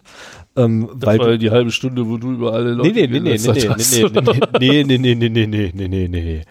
Ähm, aber du hast einfach äh, so, so eine halbe Stunde, wo das gesamte Team zusammenkommt und einfach gnadenlos ehrlich sich jeden Scheiß an den Kopf knallen kann. Oh, und, da, und danach ist aber alles gut. Okay. Ne, so, so dieses, diese typische, äh, was ich hier, ähm, Kneipendiskussion und dann, ne, man haut sich einmal auf die Fresse und danach geht man hin und säuft weiter zusammen. Okay, das habe ich weder in Scrum noch in Kneipen bisher so gemacht. Bei Scrum empfehle ich es dir wirklich mal, Aha. weil es gibt mehr Sachen, als du glaubst, die Teammitglieder an anderen Mitgliedern hassen. Oder nicht mögen oder die sie einfach extrem stören, wo sie aber sagen, ah, nee, komm, mach ich nächstes Mal. Aber die fressen das in sich rein und das ist halt schlecht. Ne? Das oder kann aber auch nicht jeder sowas. Nein, natürlich Ja. nicht. Ne, aber deswegen klärt man es ja auch vorher ab, dass dann heißt, okay, pass auf, Jungs, sind die nächste halbe Stunde wir gnadenlos ehrlich miteinander umgegangen. Wir knallen uns gnadenlos ehrlich jeden Scheiß an den Kopf und danach ist gut. Und das funktioniert? Und das funktioniert. Komisch. Einfach Also- nur, dass es mal rauskommt. Mhm. Ne, das funktioniert. Weil ganz ehrlich, woher, woher willst du denn bitte wissen, dass es mich total anpisst, dass du dauernd deine verdammten Beine über, überkreuzen musst? Wenn ich es dir nicht sage. Ich meine, stört mich nicht, um Gottes Willen, mach was du willst. Aber wo willst du das sonst wissen? Das ist halt Blödsinn. Mhm. Ja, das kann man halt, halt anders nicht rauskriegen, als tatsächlich, dass die Leute halt anfangen, offen und ehrlich miteinander zu reden. Und es gibt leider Menschen, die damit ein Problem haben. Und da helfen dann solche Runden, wo man einfach sagt, so hier, ne, ihr könnt alles sagen, was ihr wollt. Ist mir völlig egal. Könnt mich von oben bis unten durchbeleidigen. Bitte. Zeit läuft. Aber in 30 Minuten ist wieder gut. Ja gut, aber das ist dann halt gesagt. Also Genau. da kann bestimmt nicht jeder mit umgehen. So. Ja, aber es gibt auch, auch Sachen, die einfach dann mal gesagt werden müssen. ist Ja gut, das ist äh, manch, oftmals hält man sich zu sehr zurück und erträgt Dinge, die man eigentlich nicht ertragen möchte. Das ist schon richtig, ja. Ne, und das ist einfach auch so ein. Und man kann es trotzdem in einer angenehmen Art und Weise Ja, vorbringen. natürlich. Ne? Also Also gerade. grundsätzlich, also das, das Miteinander ist ja mit einer, einer der wichtigsten Aspekte. Also generell beim Arbeiten ist das Miteinander ganz wichtig. Ähm, vor allem in der Softwareentwicklung, um Gottes Willen. Wenn es da nicht passt, ähm, also wenn der, wenn der Tester mit den, mit den äh, Entwicklern nicht klarkommt oder der Entwickler nicht mit den Testern, dann ist sowieso das Projekt mehr oder weniger gelaufen, weil das, was hinten rauskommen wird, würde in keiner, keinster Art und Weise irgendwie passen, weil der Tester akzeptiert die Arbeit des Entwicklers nicht, der kann machen, was er will. Und zwar im Wasserfall wie auch im Agilen spielt keine, keine Rolle. Der, der Entwickler kann noch so gut sein, der Tester macht einfach weiter und sagt, das ist noch nicht getestet. Nur verzieht er echt die Karte, der Test ist noch nicht vollständig. Und naja, vollständiges Testen gibt's gar nicht, das ist Mhm. unmöglich. Ähm, aber das ist halt so, ein, so eine Joker-Karte, die man grundsätzlich in der Qualitätssicherung hat, wenn man ähm, ja, Zeitschinden ist das falsche Wort. Aber wenn man letztendlich jemand mal dezent darauf hinweisen möchte, dass man noch ein bisschen länger braucht, ohne denjenigen irgendwie auf den Schlips treten zu wollen, kann man jederzeit sagen, der Testen ist noch nicht vollständig abgeschlossen oder ist noch nicht komplett durchgetestet.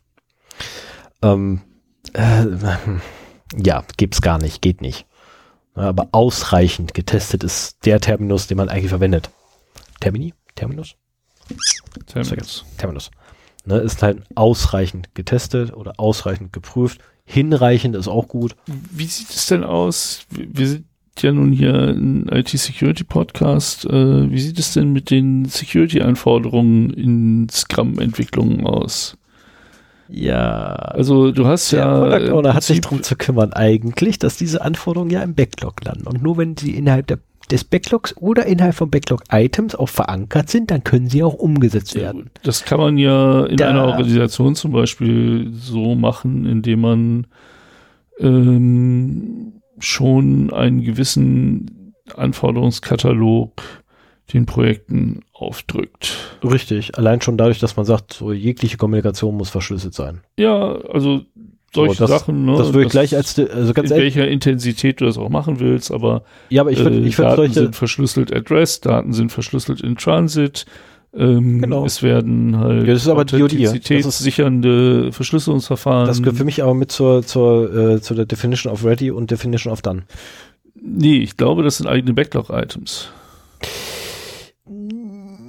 Ja und nein. Also zum einen gehört es definitiv in die Definition of Ready, weil nur wenn das sichergestellt ist, dass wenn Daten übertragen werden, dass die auch ne, verschlüsselt übertragen werden, dass die verschlüsselt abgelegt werden, dass sie äh, niemals Aber irgendwie Definition of Done dann. erstmal in Ready. Weil wann ist ein wann ist ein Ticket ready? Richtig, wenn es implementiert werden darf. Ja. Und wenn da So, und wenn es da aber nicht drin steht, dass Daten grundsätzlich nee, es muss in der, in der Definition of Done stehen, damit Definition es auch in der Implementierung verschlüsselt implementiert wird. richtig Impl Und also das, das muss, eigentlich muss das mehr so ein, so ein äh, in den Entwicklungsrichtlinien steht. Das muss, das Wenn muss du Daten überträgst, verschlüsselst du sie. das muss grundsätzlich in den Köpfen der Entwickler sein. Ja. Davon mal abgesehen. Aber, ähm, aber ich stimme dir durchaus zu, dass du, ähm, du, kannst die- auch diesen ganzen Katalog nicht in der Definition of Ready oder Done abbilden. Das ist einfach zu viel. Nein, du natürlich nicht. Aber was du, was du ja machen kannst, ist, du kannst einzelne Backlog-Items draus bauen. Diese einzelnen Backlog-Items relativ hoch positionieren. Das ist nämlich Re- genau der Punkt, Wie die Realität aus, wie die Realität aussieht, wollen wir mal ganz kurz außer Acht lassen. Aber die priorisierst du ganz nach oben hin am besten, damit das zuerst gemacht wird. Oder entsprechend dann, wenn, wenn wir jetzt die Kommunikationsschicht zusammenbauen oder die Kommunikation äh, von, von, was ich, unserem Rich-Client mit unserem REST-Server, wobei es eigentlich Blödsinn ist dann, na egal, ähm, dass genau danach die Sicherheit gebaut wird, nämlich, oder beziehungsweise davor eigentlich schon, die Kommunikation muss verschlüsselt sein. Das ist nämlich der Zeitgleich. Punkt. Das Backlog wird sortiert nach Business Value. Richtig, So, und Security hat in der Regel kein Business Value. richtig. Den kriegt es erst dadurch, wenn Schaden passiert. Ja, dann hat es negativen Business Value. Genau. Na, was Ähm. wiederum ja bedeutet, dass grundsätzlich eine, eine Mitigation einen positiven Business Value auf einmal bekommt, wodurch du dann bei plus minus null endlich mal ankommst. Aber du wirst mit, mit Security ist ähnlich wie Datenschutz. Das sind so zwei Themen, die einfach grundsätzlich keiner haben will, weil sie bieten keinen Mehrwert für den Kunden. Sie bieten kein, kein, kein Benefit. Sie bieten kein, keine User Experience oder keine ähm, Advanced äh, Usability. Äh, nein, bieten sie alles nicht. Was sie halt bieten ist, naja, sollte mal irgendwann irgendetwas passieren, dann wird die Auswirkung davon nicht ganz so schlimm. Es bleibt schlimm, aber nicht ganz so schlimm. Ja, aber das wird auch äh, ganz verhindert, das stimmt schon. Ja, aber das ist halt tatsächlich etwas, was man sowieso nicht fassen kann und da brauchst du einfach einen Product Owner, der da definitiv mitschwimmt. Und Ja, aber du kannst von einem läuft. Product Owner nicht erwarten, dass er ein Security-Experte ist. Nein, muss ja auch gar nicht sein. Und äh, insofern ist halt wirklich die Frage, ähm, Aber du brauchst wo du die Sachen verankerst. Wie gesagt, in der Definition of Done oder Ready ist es einfach zu viel. Also Also, ich habe momentan mit, mit äh, Security-Katalogen zu tun, die zwischen 90 und 180 äh, Anforderungen Mhm. haben. Das kannst du nicht in der Definition of Das ist aber, das ist aber klein. Ne, das ist größer als Das sieht also das klingt jetzt erstmal wie VDA und VDA ist halt Nee, nee, VDA sind knapp über 50. Und äh, 114 sind äh, ISO 27001. Aber das ist halt auch immer die Frage, wie, wie konkret du das ausarbeitest. Das ist schon, das ist für Projekte eine echte Hürde. Ja, aber 2701 ist doch ein bisschen mehr als nur ein paar hundert. Das sind 114 Controls. Glaub mir. Ja. Egal.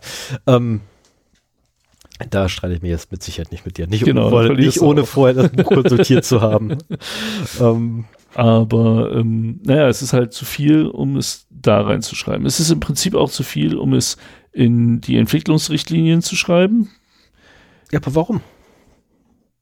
Warum ist es denn bitte zu viel, um es in die Entwicklungsrichtlinien zu schreiben? Nein, ist es nicht. Also du kannst es da reinschreiben, aber du musst trotzdem irgendwie sicherstellen, dass es auch umgesetzt wird. Weil was wird denn schon gemacht aus was in den Entwicklungsrichtlinien Ja, steht? was wenn, du schon 100, Ad- wenn du 100 Anforderungen in Mhm. die Entwicklungsrichtlinien schreibst, das lesen sich 30 Prozent der Entwickler durch. Yep.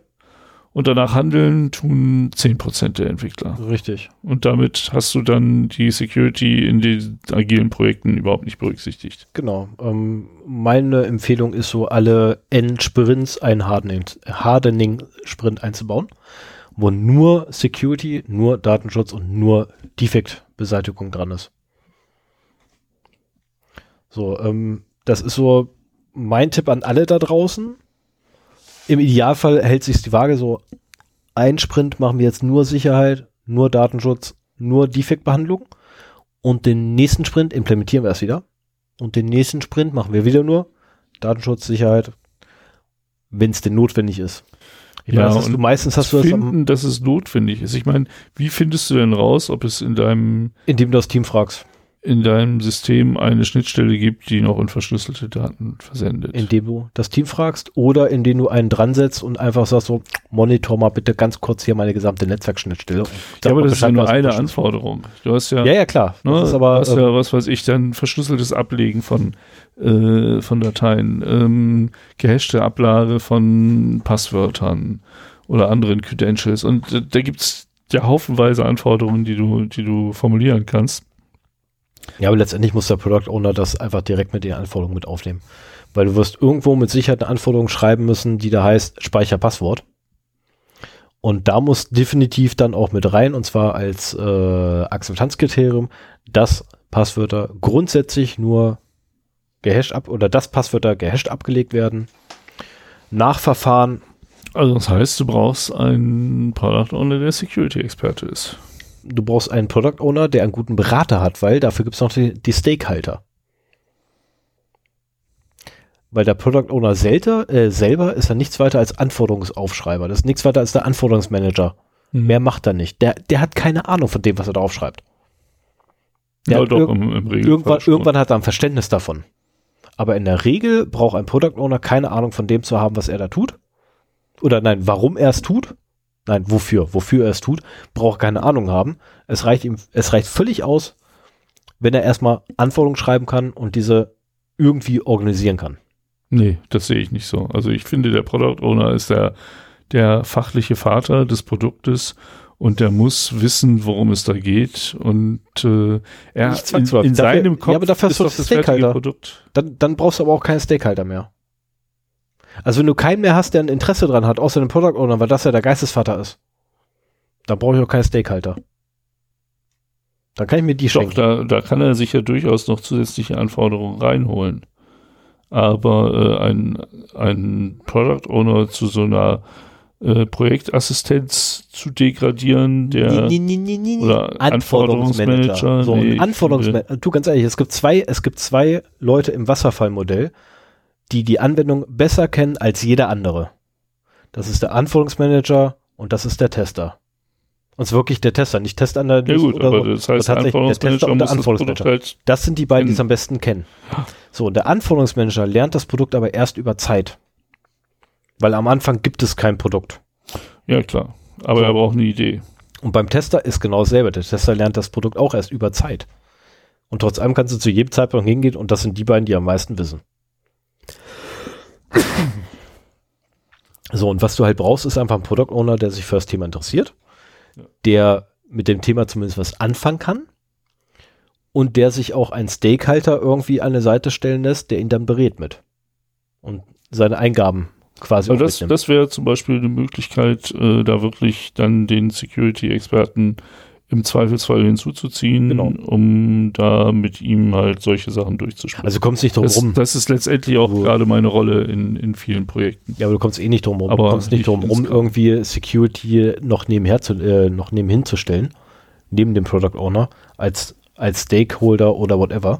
Also ich, ich sehe gerade, ähm, wie wenig Security-Expertise in Projekten Ja, vorhanden ist. Und wenn die mit so einem Sicherheitsanforderungskatalog konfrontiert werden, was das für Schwierigkeiten macht, da adäquat drauf an, zu antworten.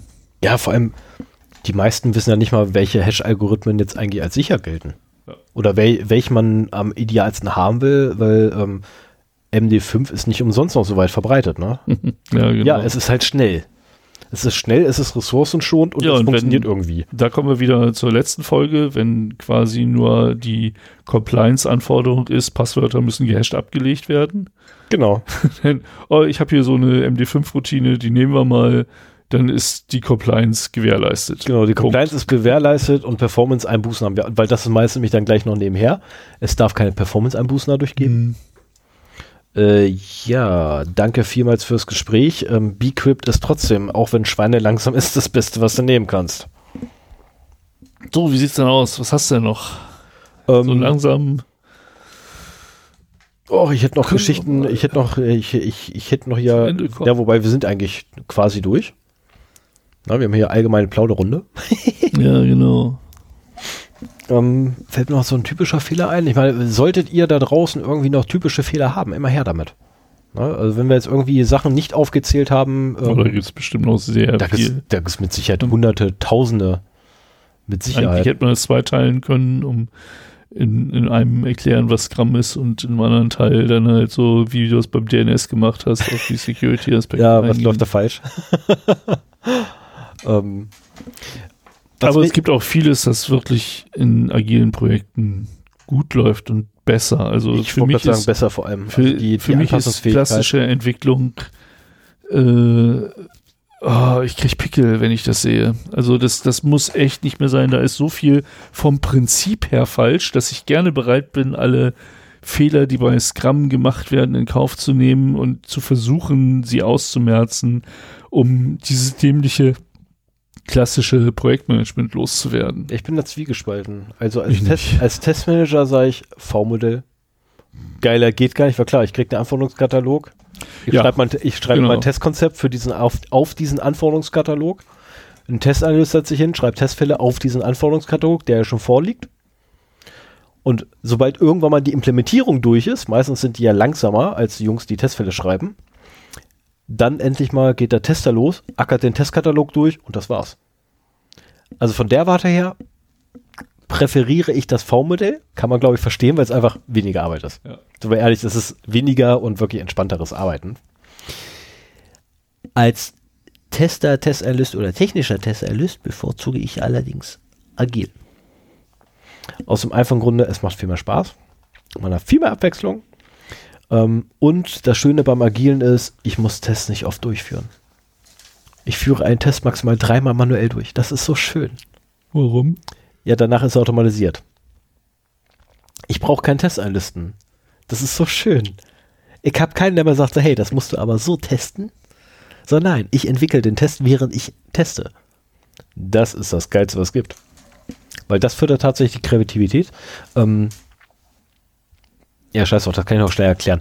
Ähm, also beim, beim agilen Testen geht man halt so vor, dass man sich dieses Akzeptanz, äh, nein, die Akzeptanzkriterien zu einem zu einer User Story nimmt, die durchgeht, und zwar an der lebenden Anwendung, geht man die durch und überlegt sich quasi beim Testen, während man explorativ diese User Story testet, ähm, überlegt man sich die Testfälle, die man macht für dieses explorative Testen. Man, alles, was man weiß, ist, was da steht und sonst nichts. Wie es implementiert ist oder so, kein blassen Schimmer.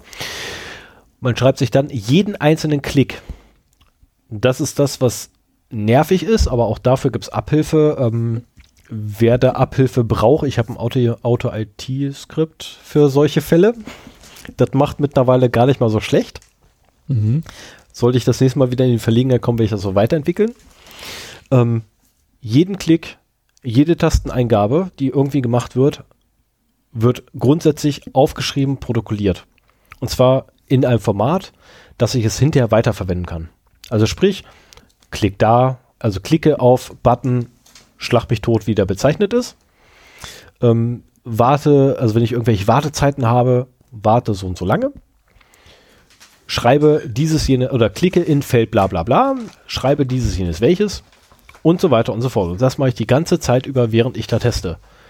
Und das Schöne dabei ist, wenn ich jetzt noch jemanden habe aus dem Entwicklungsteam, der irgendwie Lust hat, dann setzt der sich hinterher hin, hackt da so ein bisschen auf seiner Tastatur rum und ich habe einen automatisierten Testfall.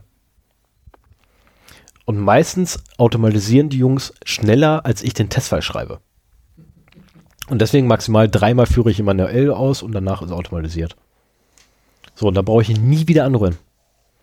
Maximal irgendwann einmal, wenn sich da ein Parameter geändert hat, der irgendwie gültig ist. Aber das war's dann.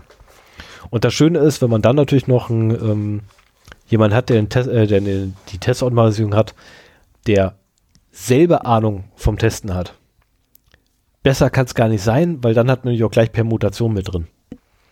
Dann denkt er gleich dran, den Knopf zu setzen, so permutiere hier mal bitte den Katalog. Ne, hier sind die Werte, die wir hatten. Okay, die kann ich auch permutieren. Und da haben wir es. So, und dann hast du auf einmal, also wirklich auf einen Schlag, mit einem Test durch, oder mit maximal halt drei Testdurchläufen, hast du auf einmal 1000 Testfälle, die durchgeplackert werden. Und das ist natürlich ein Riesenvorteil, den du hast, aber dafür musst du auch erstmal das Team und das Tooling haben. Ja. Weil das funktioniert leider auch nicht immer. Testautomatisierung ist doch sowieso so ein, so ein Stichwort, das eigentlich sehr wichtig ist, um Also anders funktioniert's nicht. Also ich, ich kenne keine agile Entwicklung, die jemals irgendwie ohne Testautomatisierung Aber es auskommt. werden doch alle vorhergehenden Tests quasi in einem Produktinkrement wieder ausgeführt. Also wenn Richtig. du in äh, Sprint 50 bist, dann führst du beim Testen quasi die automatisierten. Nee, Nee? nee, weil du hast ja beim Agilen die, äh, die Eigenheit, das würdest du machen beim Wasserfall. Da würdest du es tatsächlich machen. Wenn du Wasserfall und die, Implementier, äh, die Jungs von der Implementierung arbeiten inkrementell, sagen hier erst den Part, dann den Part, den, den Part, dann den Part, dann würdest du das so machen. Beim Agil nicht, weil beim Agilen hast du nämlich ähm, diesen, diese, diesen einen Riesenvorteil, dass du halt ähm, deine Anforderungen nachträglich verändern kannst. Ja. So, das hast du ja beim Wasserfall nicht. Das finde ich aber auch Und das dadurch- Schwierige, weil du musst halt wissen, welche Testfälle, oder sagen wir mal so, ich, Da, ich, hab das, deswegen wichtige, deswegen ja auch ne, mit dem richtigen Tooling. ich hätte das so verstanden, dass du wirklich die vorhergehenden Tests alle automatisierst, wiederholst. Bei denen, die fehlschlagen, musst du dann aber nachgucken, schlagen die fehl, weil da ein Fehler eingebaut worden ist. Das musst du immer, wenn ein Test fehlschlägt. Oder schlagen die fehl, weil sich die Anforderung mittlerweile geändert hat Mhm. und durch die geänderte Anforderung der fehlschlagen muss. So, Genau. Denn, dann passe ich den Testfall halt an. Also ich stelle mir vor, wenn du diverse hundert Testfälle hast, hast du halt keinen Überblick mehr, wenn in einer Story etwas verändert wird, welche Testfälle Mhm. das vielleicht beeinflussen kann. So dass es Deswegen- einfacher ist, sie alle durchzuführen und hinterher zu gucken bei den wenigen, die nicht äh, Ja, das durchlaufen. Ja, aber das machst du eigentlich nur, wenn du nicht das passende Tooling hast. Weil wenn du das passende Tooling hast, dann sagt dir dein Tooling, also dein, dein Tool normalerweise, diese Testfälle, ne, A bis A1 bis A300, hängen übrigens an den User Stories ja dran. Die gehören Mhm. alle zu der User Story, also du hast ja eine Testabdeckung. ja, okay. Und normalerweise hast du ja eine Testabdeckung von, äh, du erfüllst ja über pro User Story. Und dadurch, dass du ja deine Testfälle an der User Story verknüpft hast, kannst du halt sagen, wenn ich die User Story hier vorne anfasse oder obsolet setze, dann ist automatisch hier drüben wollte gerade sagen, du Katalog änderst ja nicht die Original-User weg. Nee, nee, nee, nee, ich sondern verändere, du ich verändere änderst eine Anforderung, das mündet in einer neuen User Story, die wahrscheinlich das Ergebnis einer alten User Genau. Irgendwann verändert. genau. Aber dieser Zusammenhang ist ja nicht klar. Das weißt du ja nicht. nee, aber das ist etwas, was ähm, das Team in der Regel weiß. Okay. Das ist ja was, dadurch hast du, dafür hast du ja Team. Genau für solche Ich glaube, dieses ganze Testing-Thema, das solltest du ja einfach mal aufheben, weil äh, da kannst du ja alleine eine Sendung von Fälle. Ja, ich weiß. bestreiten. Ja, aber das, das ist auch etwas, wo ich aber gesagt habe, ähm, ne, wenn irgendwann was mit Qualitätssicherung kommt, dann ist es so Notfall Notfallthemen. Ah ja, okay. Weil das kann ich so nee, hinschmeißen und hinrotzen. Das ist so mal schnell gemacht und da kann ich vor allem auch echt monologisieren. Das ist nicht mehr. Oh, verdammt. So, Ich glaub, wie sieht's denn aus? Hast du noch was? Mm, nee, ich glaube nicht. Ich glaube nicht. Denn in Anbetracht der Tatsache, dass morgen früh wieder eine Telco ist. In Betracht der Tatsache, dass morgen früh wieder gearbeitet werden muss. Genau. Mhm. Dachte mir auch gerade so, würde ich fast sagen, packen wir es, wa? Ja. Gut. Das ist jetzt ein etwas abruptes Ende. Es tut uns furchtbar leid, aber ähm, seid uns nicht böse, wir haben es 23.17 Uhr. Ähm, morgen früh muss gearbeitet werden. Ich werde morgen früh um halb sechs aus dem Bett rausgeschmissen Ui. ob ich will oder noch nicht. eine halbe Stunde länger. und ähm, darf dann mit dem Hund laufen. Um sieben bringe ich das Kind in den Kindergarten. Ja, um, um zehn vor sieben bringe ich das Kind in den Kindergarten. Damit es dann um sieben Uhr da ist. Mit der Straßenbahn. Echt? Ja. Weißt Okay. du, ich bin doch der Cappuccino-Mann hier in der Gegend. Ich habe gar kein Auto. Ah, okay. Stimmt, ja, auf dem, auf dem Motorrad äh, kommt das nicht so gut, wenn man so klein ist. Äh, nee, es gibt zwar Kindersitze, aber die. Das wird für mich jetzt so interessant. Äh, äh, Kindersitz, also erstmal muss mein Motorrad wieder fahren, aber dann äh, ist mein Kleiner jetzt so groß, dass man ihn durchaus da hinten mal draufsetzen könnte. Na, mal sehen, vielleicht wird es dieses Jahr erst. So, soll ich? Ja, mach mal. Alles klar, dann Bis dann da. macht's gut, ciao. Tschö.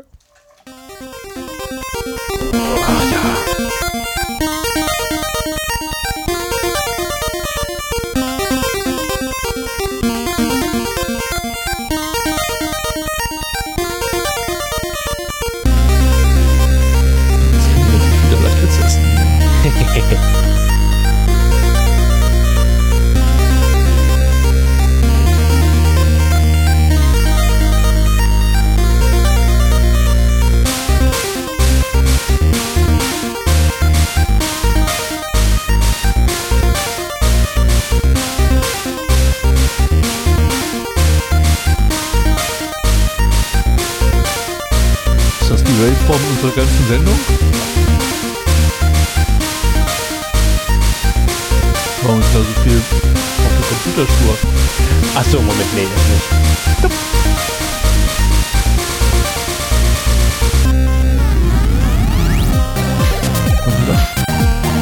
Ist das? Ist das Outro. Aber dann ist hier noch mehr, ne? Naja, okay, nee, ich sehe schon. ich dachte, das wäre quasi die ganze Spur auf einer. Nein, zum Glück nicht. Gottes Willen. Spannend. Nach drei Jahren sehe ich mal, was der Stefan hier so mit Reaper abzaubern ist. Zaubern. Also bitte, ich krieg ein paar Knöpfe an, wo ich gerade mal so gelernt habe, was die eventuell tun könnten. Das ist so möglicherweise unter Umständen, eventuell vielleicht, könnte dieser Knopf etwas Positives bewirken. So, ich hoffe, es fiebt diesmal nicht. Nein, fiepen tut's nicht.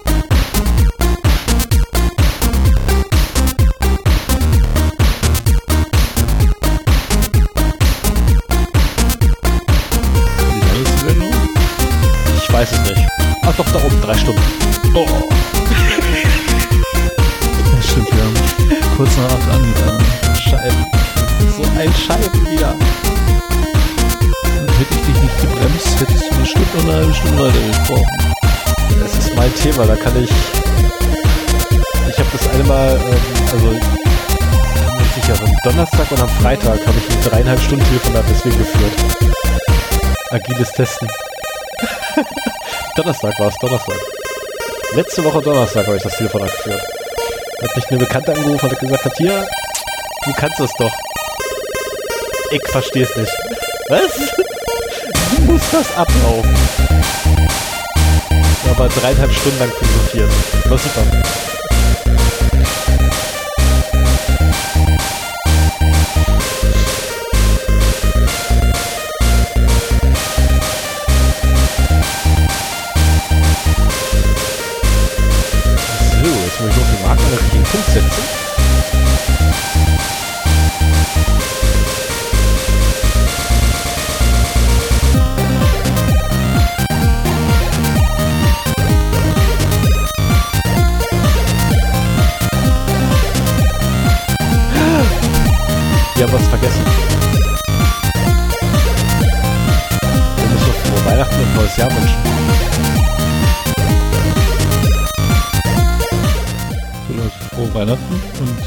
Neues Jahr weiß ich ja noch gar nicht, ob wir das wünschen müssen. Ja, aber zumindest frohe Weihnachten müssen wir ganz direkt Ja. wünschen. Ne? Das dürfen Ja, wir nicht vergessen. Also, liebe Zuhörerinnen und Zuhörer, das Team, ist das. Team vom Zero Day Podcast wünscht Ihnen und Ihrer Familie alles Gute zu Weihnachten. Lasst euch gut gehen und reichlich beschenken.